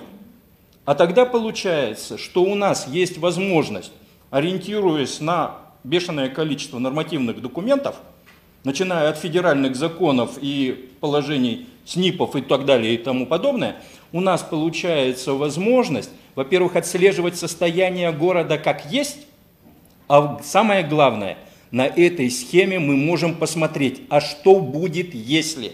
То есть на самом деле развитие градостроительной ситуации с точки зрения введения новых объектов, моделирования и проигрывания ситуации. Анализ рисков, в том числе информационных, он состоит в том, что у нас есть расчетная модель, мы там поставили галочку. Опа, что-то случилось, трансформаторная станция взорвалась. Или обрезала линию электропередач. А что будет? Какие риски? Это то, о чем вы говорите? Э, да, Сергей Владимирович, э, мне очень импонируют вот эти вот э, ваши мысли, вот ход ваших рассуждений, и во многом мы с вами эм, идем в одном направлении. Первое, опять же, с теории систем, с введения теории систем, основная задача градостроительства стала прогнозирование вероятностного развития. И эта модель как раз дает возможность апробации, в отличие от реальной ситуации, которая связана с годами и десятилетиями, десятилетиями, и проблемы, которые потом затягиваются порой на многие десятилетия и столетия. А, второе, очень хорошее, кстати, вот мне понравилась эм, вот эта связка BIM-технологии относительно дома, и мы понимаем, что это система, которая эм, дает полную картину и ведет объект от его создания, от начала проектирования, до его смерти. А, то есть мы его полностью отслеживаем и полностью следим. BIM-технологии на это направлены. Так вот, цифровой двойник города – это фактически BIM-технологии в отношении всего градостроительного объекта. И если мы будем видеть э, реальную картину, одна из основных проблем в чем заключается? Что проектировщики, когда собрали информацию для проектирования какого-то градостроительного объекта, например, города, пока собрали, эта информация уже становится неактуальной. Когда спроектировали, э, город развивается совершенно по другому пути. Здесь же как раз сокращение этого времени и э, автоматизированные вот эти вот модели дают возможность э, принятия очень быстрых решений. И риски тогда снижаются значительно Извините, угу. еще вопрос. Правильно я понимаю, что федеральные нормативные документы требуют разрабатывать BIM-модели для социальных объектов, которые строятся за федеральные деньги? Прошу отвечать коротко, потому что у нас еще два спикера. Угу. Не во всех случаях. Э, это в отдельных ситуациях действительно атаки в отдельных регионах. То есть я правильно понимаю, что уже существуют модели, которые разработаны и которые можно включать в такую систему? А, да, существуют уже именно BIM-программы, которые а, введены уже а, в реальные действующие объекты. Благодарю спикеров за такую интересную дискуссию. Дмитрий Аркадьевич Еделев, вам, пожалуйста, слово. Хотим услышать информацию об IT-технологиях в медицине и о современных тенденциях в этой сфере. Пожалуйста, вам слово. Спасибо большое. Ну, я постараюсь сократить. Я понимаю, что мы уже выходим за немножко за пределы сегодняшней э, дискуссии, поэтому постараюсь сократить и коротко скажу, что сегодня IT-технологии – это примерно 206 миллиардов долларов и 30% до новой коронавирусной инфекции 30% ежегодный рост.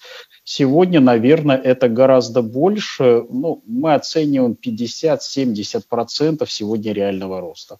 Давайте мы с вами немножко коснемся этого вопроса и э, постараемся э, рассказать, что же такое сегодня IT-технологии, как они влияют на нашу жизнь и самое главное, что нас ждет в ближайшем будущем. В первую очередь я вам хочу напомнить, что у каждого, наверное, сегодня есть мобильный телефон, и, возможно, даже у кого-то есть такой портал, как госуслуги.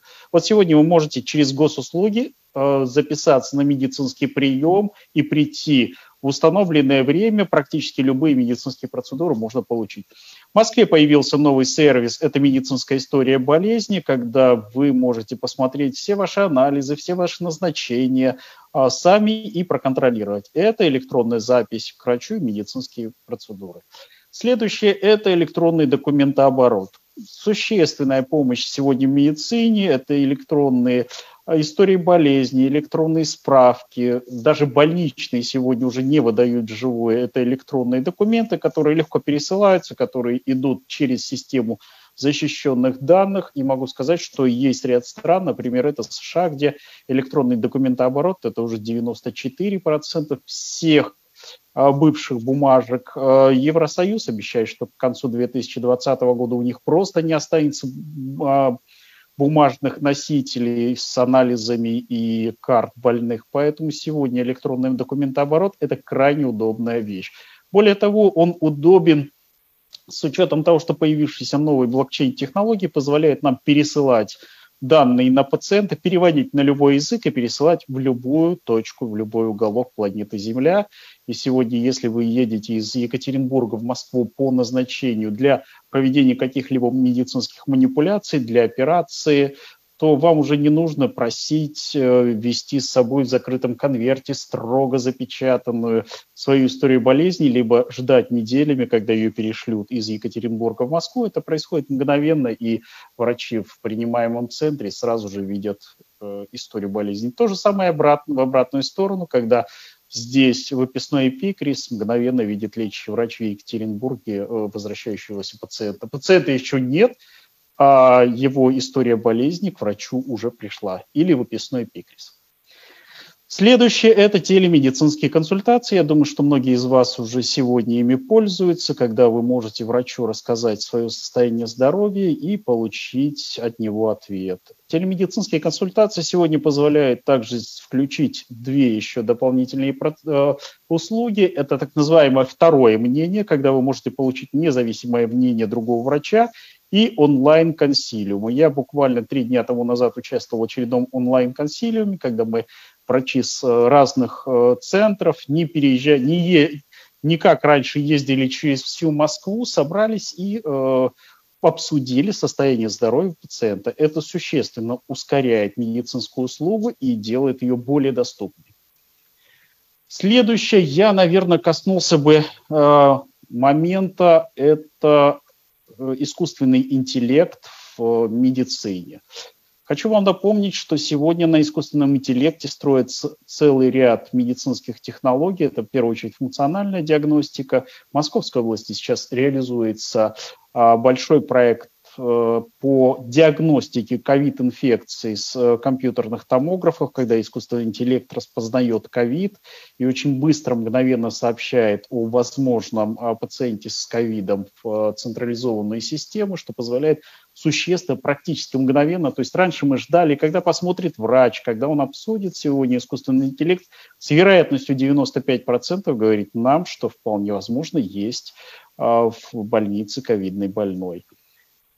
Появились УЗИ. Если кто-то сталкивался с ЭКГ, то сегодня ЭКГ-аппараты достаточно э, дают неплохую расширенную диагностику, мгновенную, и нет необходимости ждать врача функциональной диагностики.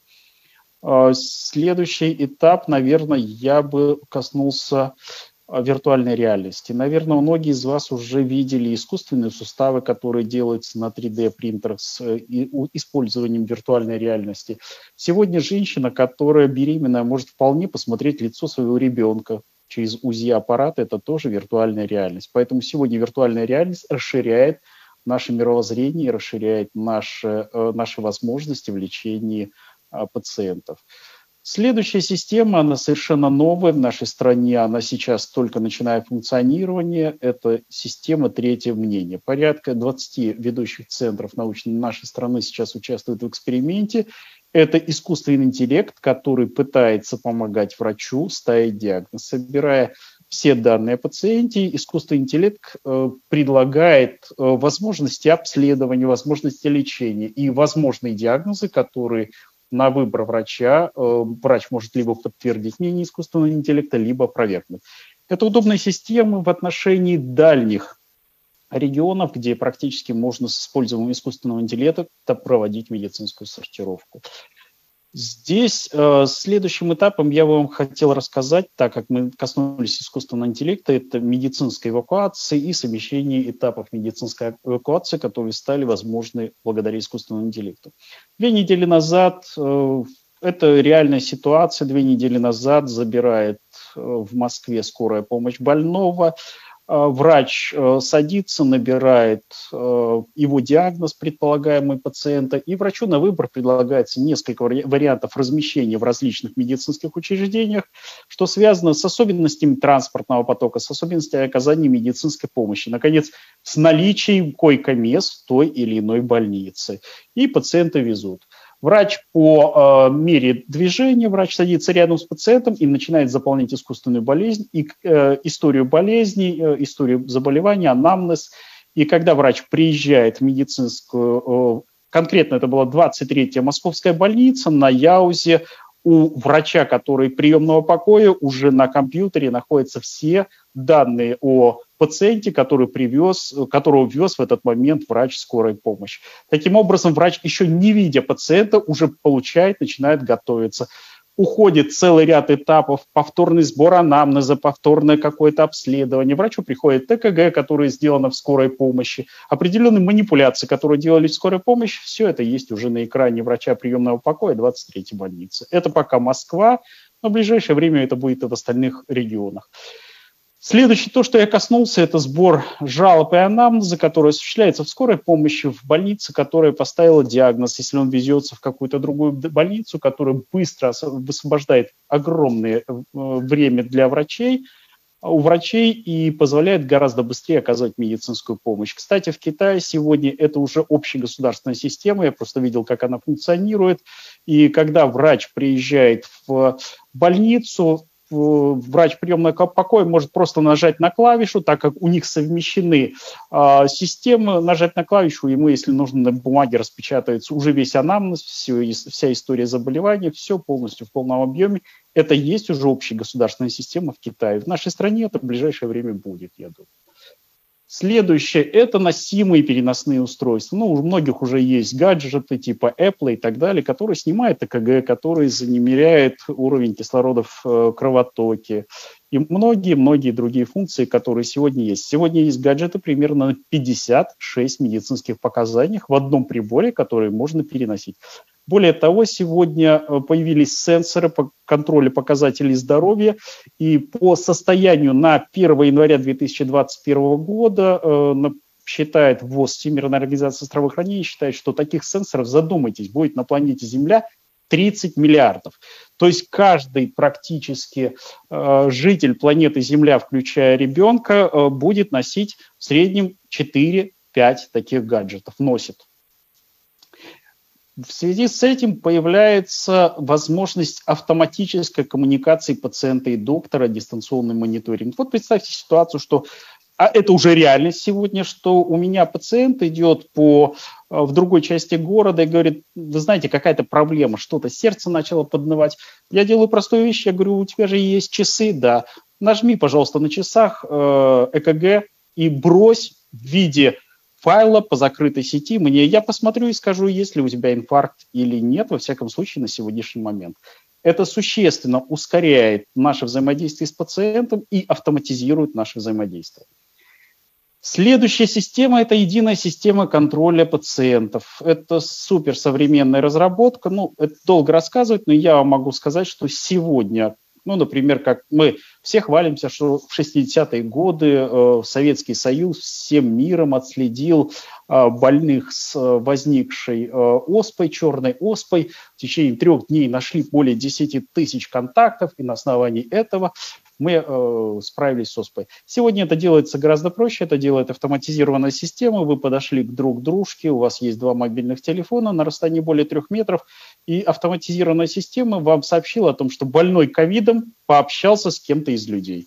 То есть это очень просто, и сегодня отслеживание. Уже не нужно допросов бегать э, чекистам, милиции, всем остальным и искать всех больных. Сегодня автоматизированная система вам расскажет, с кем общался данный пациент и кого он потенциально мог заразить.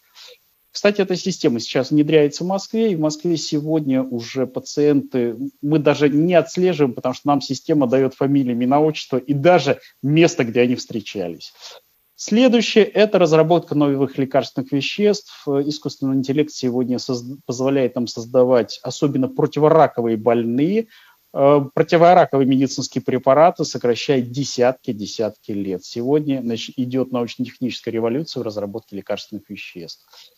Следующий – это обработка массивных данных, их анализ, экспертиза и выдача заключений. Ну, самый простой, э, самый простой пример – это, э, вы знаете, что сейчас идет пандемия ковида, а, есть такой препарат гидроксихлорохин, который первоначально все страны мира начали назначать в качестве основного лекарственного препарата. Система большого сбора, больш, система сбора данных единая позволила собрать данные о 96 тысячах людей сразу и прийти к выводу, что гидроксихлорохин увеличивает вероятность применения его, увеличивает вероятность смерти в 2,4%, 2,40, 2,4 раза, и поэтому от этого препарата сразу на планете Земля стали отказываться. Следующее – это индивидуализация оказания медицинских услуг. Дело в том, что когда искусственный интеллект на протяжении многих лет отслеживает состояние вашего здоровья, вашу реакцию, ну, например, на изменение температуры окружающей среды. Вот сейчас в Москве жарко.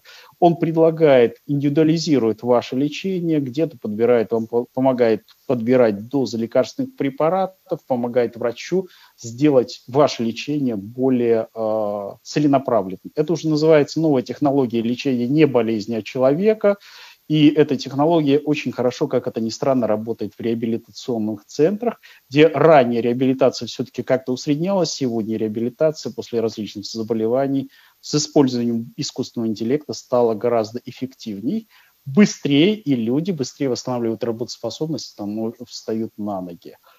Ну и, наконец, появление новой совершенно технологии, это э, искусственный интеллект, который называется медицинская сестра. Вот представьте, что лежит медицинская сестра. Э, два момента коснусь и закончу, потому что э, этом можно рассказывать очень долго.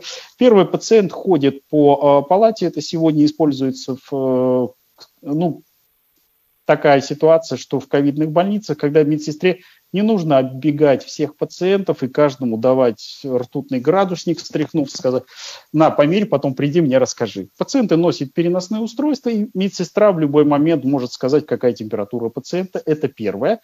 А второе, если у пациента появляется, повышается температура, то система автоматически беспокоит медсестру и говорит, сообщай врачу, что у пациента повысилась температура. Ну, самый простой пример – более сложный пример – реанимация. Я, как врач, работая а, достаточно долгое время в реанимационном отделении, вам могу сказать, что основная проблема была – это лежачие больные. Дело в том, что если ты его своевременно не перевернул, то у него нарушается кровоснабжение по отдельным органам и тканям, и появляется такое тяжелое осложнение а, малоподвижного а, нахождения, ограниченного движения, как пролежни.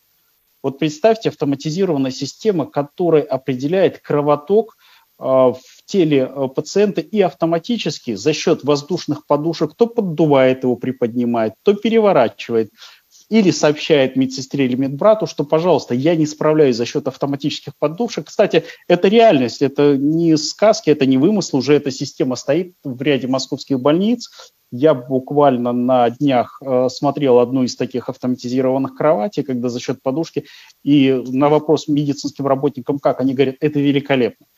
Единственная система просит перевернуть иногда со спины на живот, если это возможно, но во всем остальном система за счет регулирования воздушных подушек автоматически изменяет кровоток в теле, и такая, такое тяжелое осложнение, как пролежни, о таком тяжелом практически уже забываем.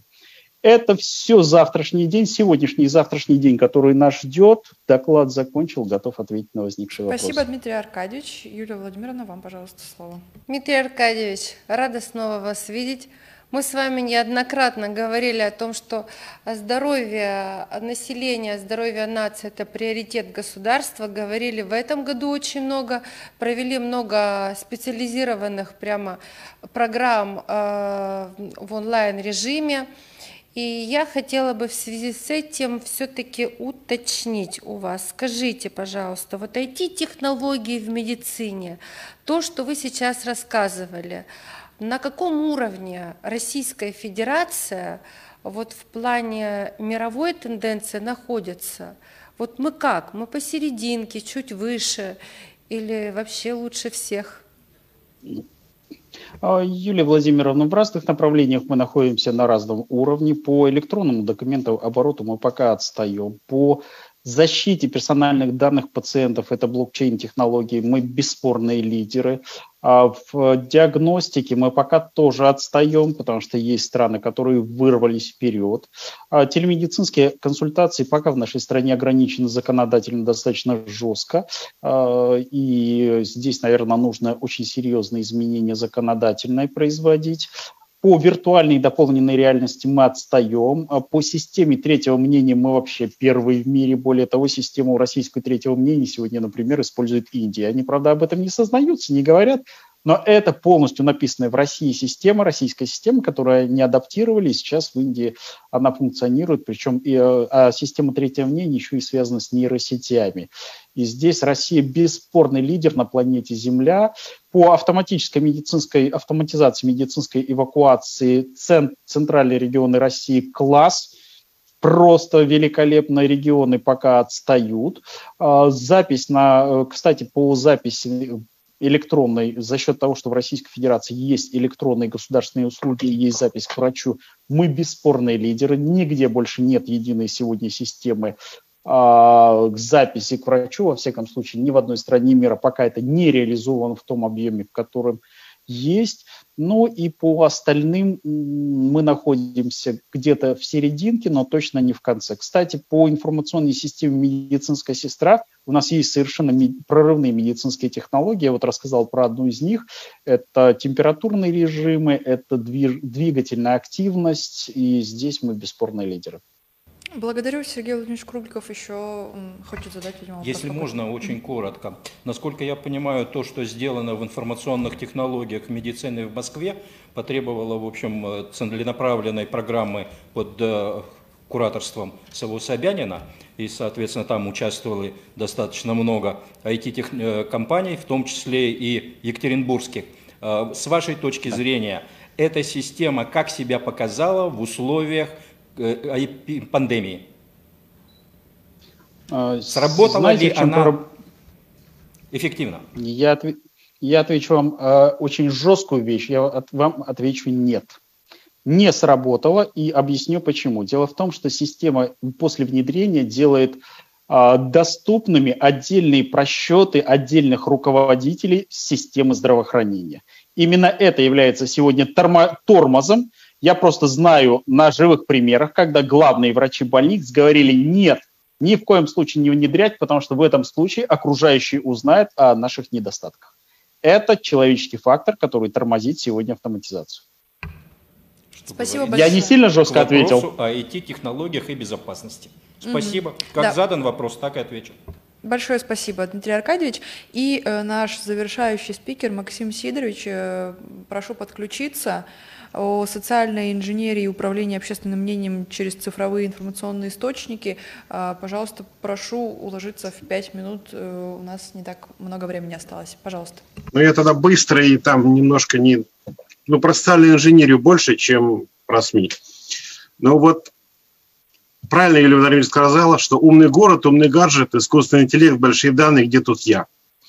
И все мы, очень хорошие были доклады про систему защиты информации от э, внедрений, от э, проникновений и от э, краж данных, но тем не менее.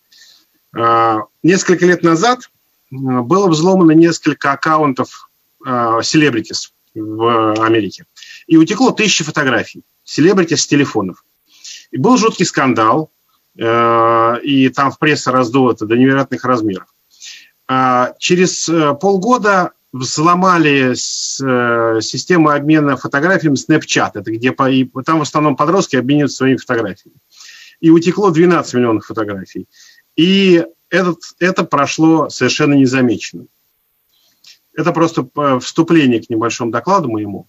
У нас существует 152 ФЗ о защите персональных данных. Он работает с 2006 года. А вчерашняя новость, что, что номера паспортов участников онлайн-голосования утекли в сеть. Это не страшная информация, потому что по номеру паспорта ничего нельзя выяснить. Ничего нельзя ни украсть, э, ни, ни, ни подделать, э, ничего не произвести, никакие мошеннические действия. Но сопоставив эти, эти э, номера с какой-то другой базой, в которой указаны уже полные, полные данные, как ФИО, там, дата рождения, для чего-то можно, для каких-то мошеннических действий можно это использовать. А мы очень часто слышим о том, что э, с карт крадут деньги. В подавляющем большинстве случаев сами люди, э, владельцы карточек, говорят секретные пин-коды. Причем говорят даже сообщения из СМС, которые, хотя в СМС написано, что никому не сообщайте этот код. А что это, о чем это говорит? О том, что существует огромная э, наука социальной инженерии. И вот Валентин Александрович в своем докладе говорил, что совершенствуются методы работы злоумышленников. Да, они совершенствуются. И таким образом э, через социальную инженерию похищаются средства, взламываются системы и проникают э, в даже защищенные IT-системы. А в 2002 году был такой вирус I love you. Человек получал письмо, в заголовке в теме письма было написано I love you. И инстинктивно открывали. Из-за этого 45 миллионов компьютеров под э, Windows были заражены в системе и был нанесен огромный экономический урон. Потому что, во-первых, потеря времени, компьютер превращался в неработоспособное устройство. А восстановление, но даже если мы по скромным подсчетам а, прикинем, что на восстановление работы потребовалось там 100 долларов, то это уже 4,5 миллиарда. Теперь, э, значит, работа в соцсетях. Через соцсети, а очень много, очень много людей пользуются соцсетями, вот там ВКонтакте и тоже Facebook, они говорят о миллионных аудиториях в России, которые эм, ежедневно заходят в соцсети и пользуются, и обмениваются информацией, и в то же время читают всякие новости. Так вот, э, фейковые новости в соцсетях распространяются очень быстро. И есть агенты влияния, лидеры мнений для привлечения внимания к тем или иным новостям и событиям. И они наносят как созидательную, так и деструктивную направленность. А, если мы вспомним еще много лет назад, э, было, есть такая соцсеть Twitter, о ней никто не знал. И в один момент э, через, были новости, что через Твиттер координировались беспорядки в какой-то там африканской стране. А, и Твиттер сразу, сразу завоевал большую популярность, но и сейчас это достаточно популярная социальная сеть, через которую в том числе идут новости. А вот та история с фотографиями, о которой я говорил, э, подростки сказали, когда спрашивали подростков, утекли ли ваши, боитесь ли вы, был опрос. Они сказали очень хорошую фразу. Не хочешь, чтобы тебе узнали что-то плохое, не делай этого. И это, я считаю, что очень важный момент. И почему? В период эм, пандемии, когда стали переводить работников на удаленный режим работы, очень многие сейчас не хотят возвращаться в офис, потому что это удобно. Но э, удаленное рабочее место – это дырка в безопасности всегда какая бы защищенная она ни была, какая бы она бы ни была современной, все равно есть вероятность того, что через это будет утечка данных или возможность проникнуть в сеть компании. Если компания маленькая, будет маленький ущерб, если большая компания, будет большой ущерб. А, человеческий фактор. А, через секретаря, администратора, младший персонал, даже украв а, или, или банально скопировав пропуск уборщицы, можно попасть в серверную и в остальные да, довольно защищенные, казалось бы, от входа помещения. Какой вывод из всего этого я делаю? Что необходимо, во-первых, проводить уроки информационной безопасности, преподавать ее, начиная со школы, а, преподавать ее как отдельный предмет а, не только в специализированных вузах, но и вообще во всех вузах, какие только можно. Ну и э, достаточно э, часто говорить в прессе и, э, может быть, даже в рекламе о том, что необходимо следить за безопасностью, прежде всего, своих гаджетов, о правильных паролях, о внимательном прочтении всех сообщений, ну и не поддаваться на уловки злоумышленников. И также не верить письмам, в которых говорят о том, что вы стали обладателем многомиллионного наследства, в Африке или в где-нибудь такой другой стране. Все, спасибо, сказал. Большое спасибо, Максим Сидорович. Юлия да. Владимировна, пожалуйста. Короткий вопрос. Ну, у нас просто объемный круглый стол получился, и мы с вами очень много проговаривали. Э, до этого, подготавливаясь к круглому столу, говорили о том, что средства массовой информации и информационные источники – они влияют на людей. Ну, если средства массовой информации это все-таки э, организации, которые э, подзаконны, то вот как раз все, что касается информационного поля, то здесь, как вы сказали, интересно, мне понравилась очень э, фраза э, «дырка безопасности», да, получается. Здесь вот в этой среде мы можем распространять как позитивную информацию, так и негативную. Таким образом, да как э, собирать, как говорится, общество на ратный труд, то труд так точно и вносить деструктивные какие-то воздействия. Вот скажите, пожалуйста, насколько на сегодняшний день эти технологии распространены в России, в Российской Федерации? Коротко. Ну, судя по тому, что количество вот этих мошенничеств э, уменьшается, по большому счету, и, и э, люди э, хорошо уже серьезно относятся к безопасности своих гаджетов, и многие уже и пароль подбирают, делают хорошие, и не передают никому руки свои телефоны, то я думаю, что образ, образование в этом отношении, рост понимания есть. Я благодарю и предлагаю переходить к вопросам от СМИ. Э, есть три вопроса, и у нас есть буквально 5-7 минут, чтобы на них ответить. Я попрошу быть максимально коротко отвечать. Первый вопрос э, от ТАСС, Юлия Владимировна, вам. Вы встречаетесь как с экспертами в цифровой безопасности, так и с управленцами, которые используют и их разработки и решения. На ваш взгляд, какие важные изменения произошли за год в Свердловской области, как цифровая безопасность госорганов и ведомств выросла или не выросла, в том числе благодаря нацпроекту «Цифровая экономика» и его проекту «Цифровая безопасность», нет ли противоречия, разрыва между имеющимися большими возможностями и реально внедренными продуктами. Но мне кажется, что в Свердловской области э, все достаточно неплохо в этом направлении. У нас все-таки на Урале много вузов, и это спасибо. И люди в основном образованные, грамотные. Это же, можно сказать, и про руководство правительства Свердловской области. Образование, оно все-таки, знаете ли, влияет на внедрение, реализацию определенных программ. Э, этот год он очень сложный. Э, он для всех э, выступил, ну, стал каким-то таким вот прорывным с одной стороны, а с другой стороны годом, когда ты увидел свои пробелы и какие-то проблемы.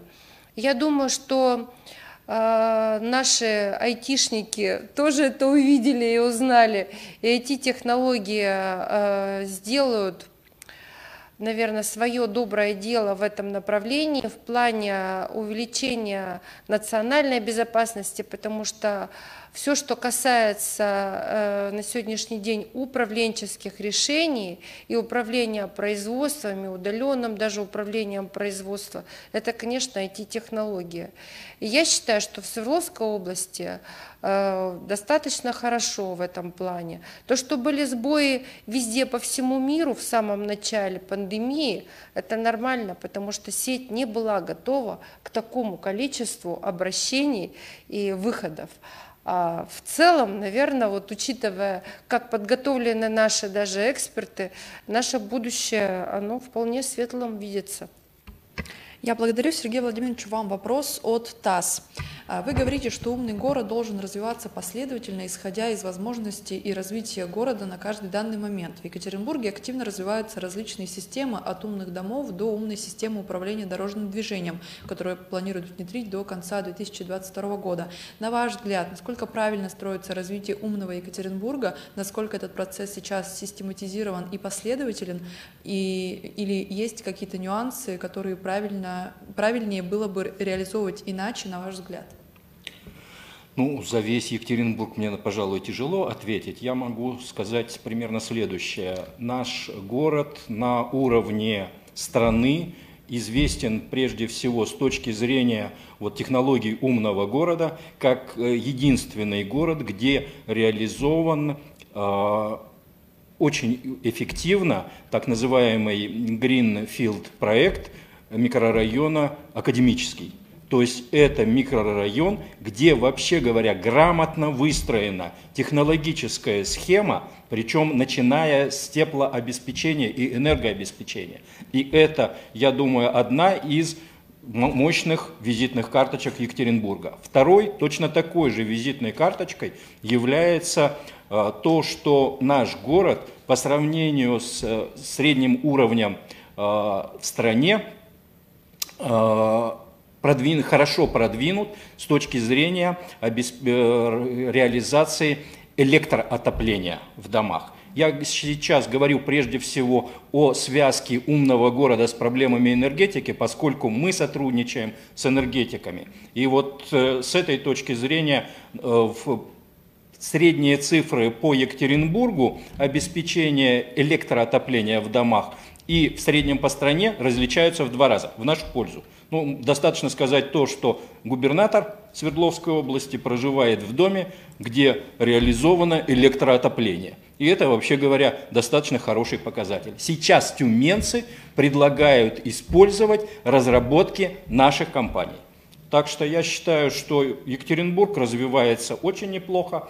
Суть, э, говоря о э, транспортной задаче, то сейчас это Э, ну, я в определенной степени участвовал в обсуждении этого. Здесь принципиальным моментом является то, что задачу надо решать в комплексе, четко представляя собой, что транспортная задача – это не управление светофорами, это управление материальными потоками.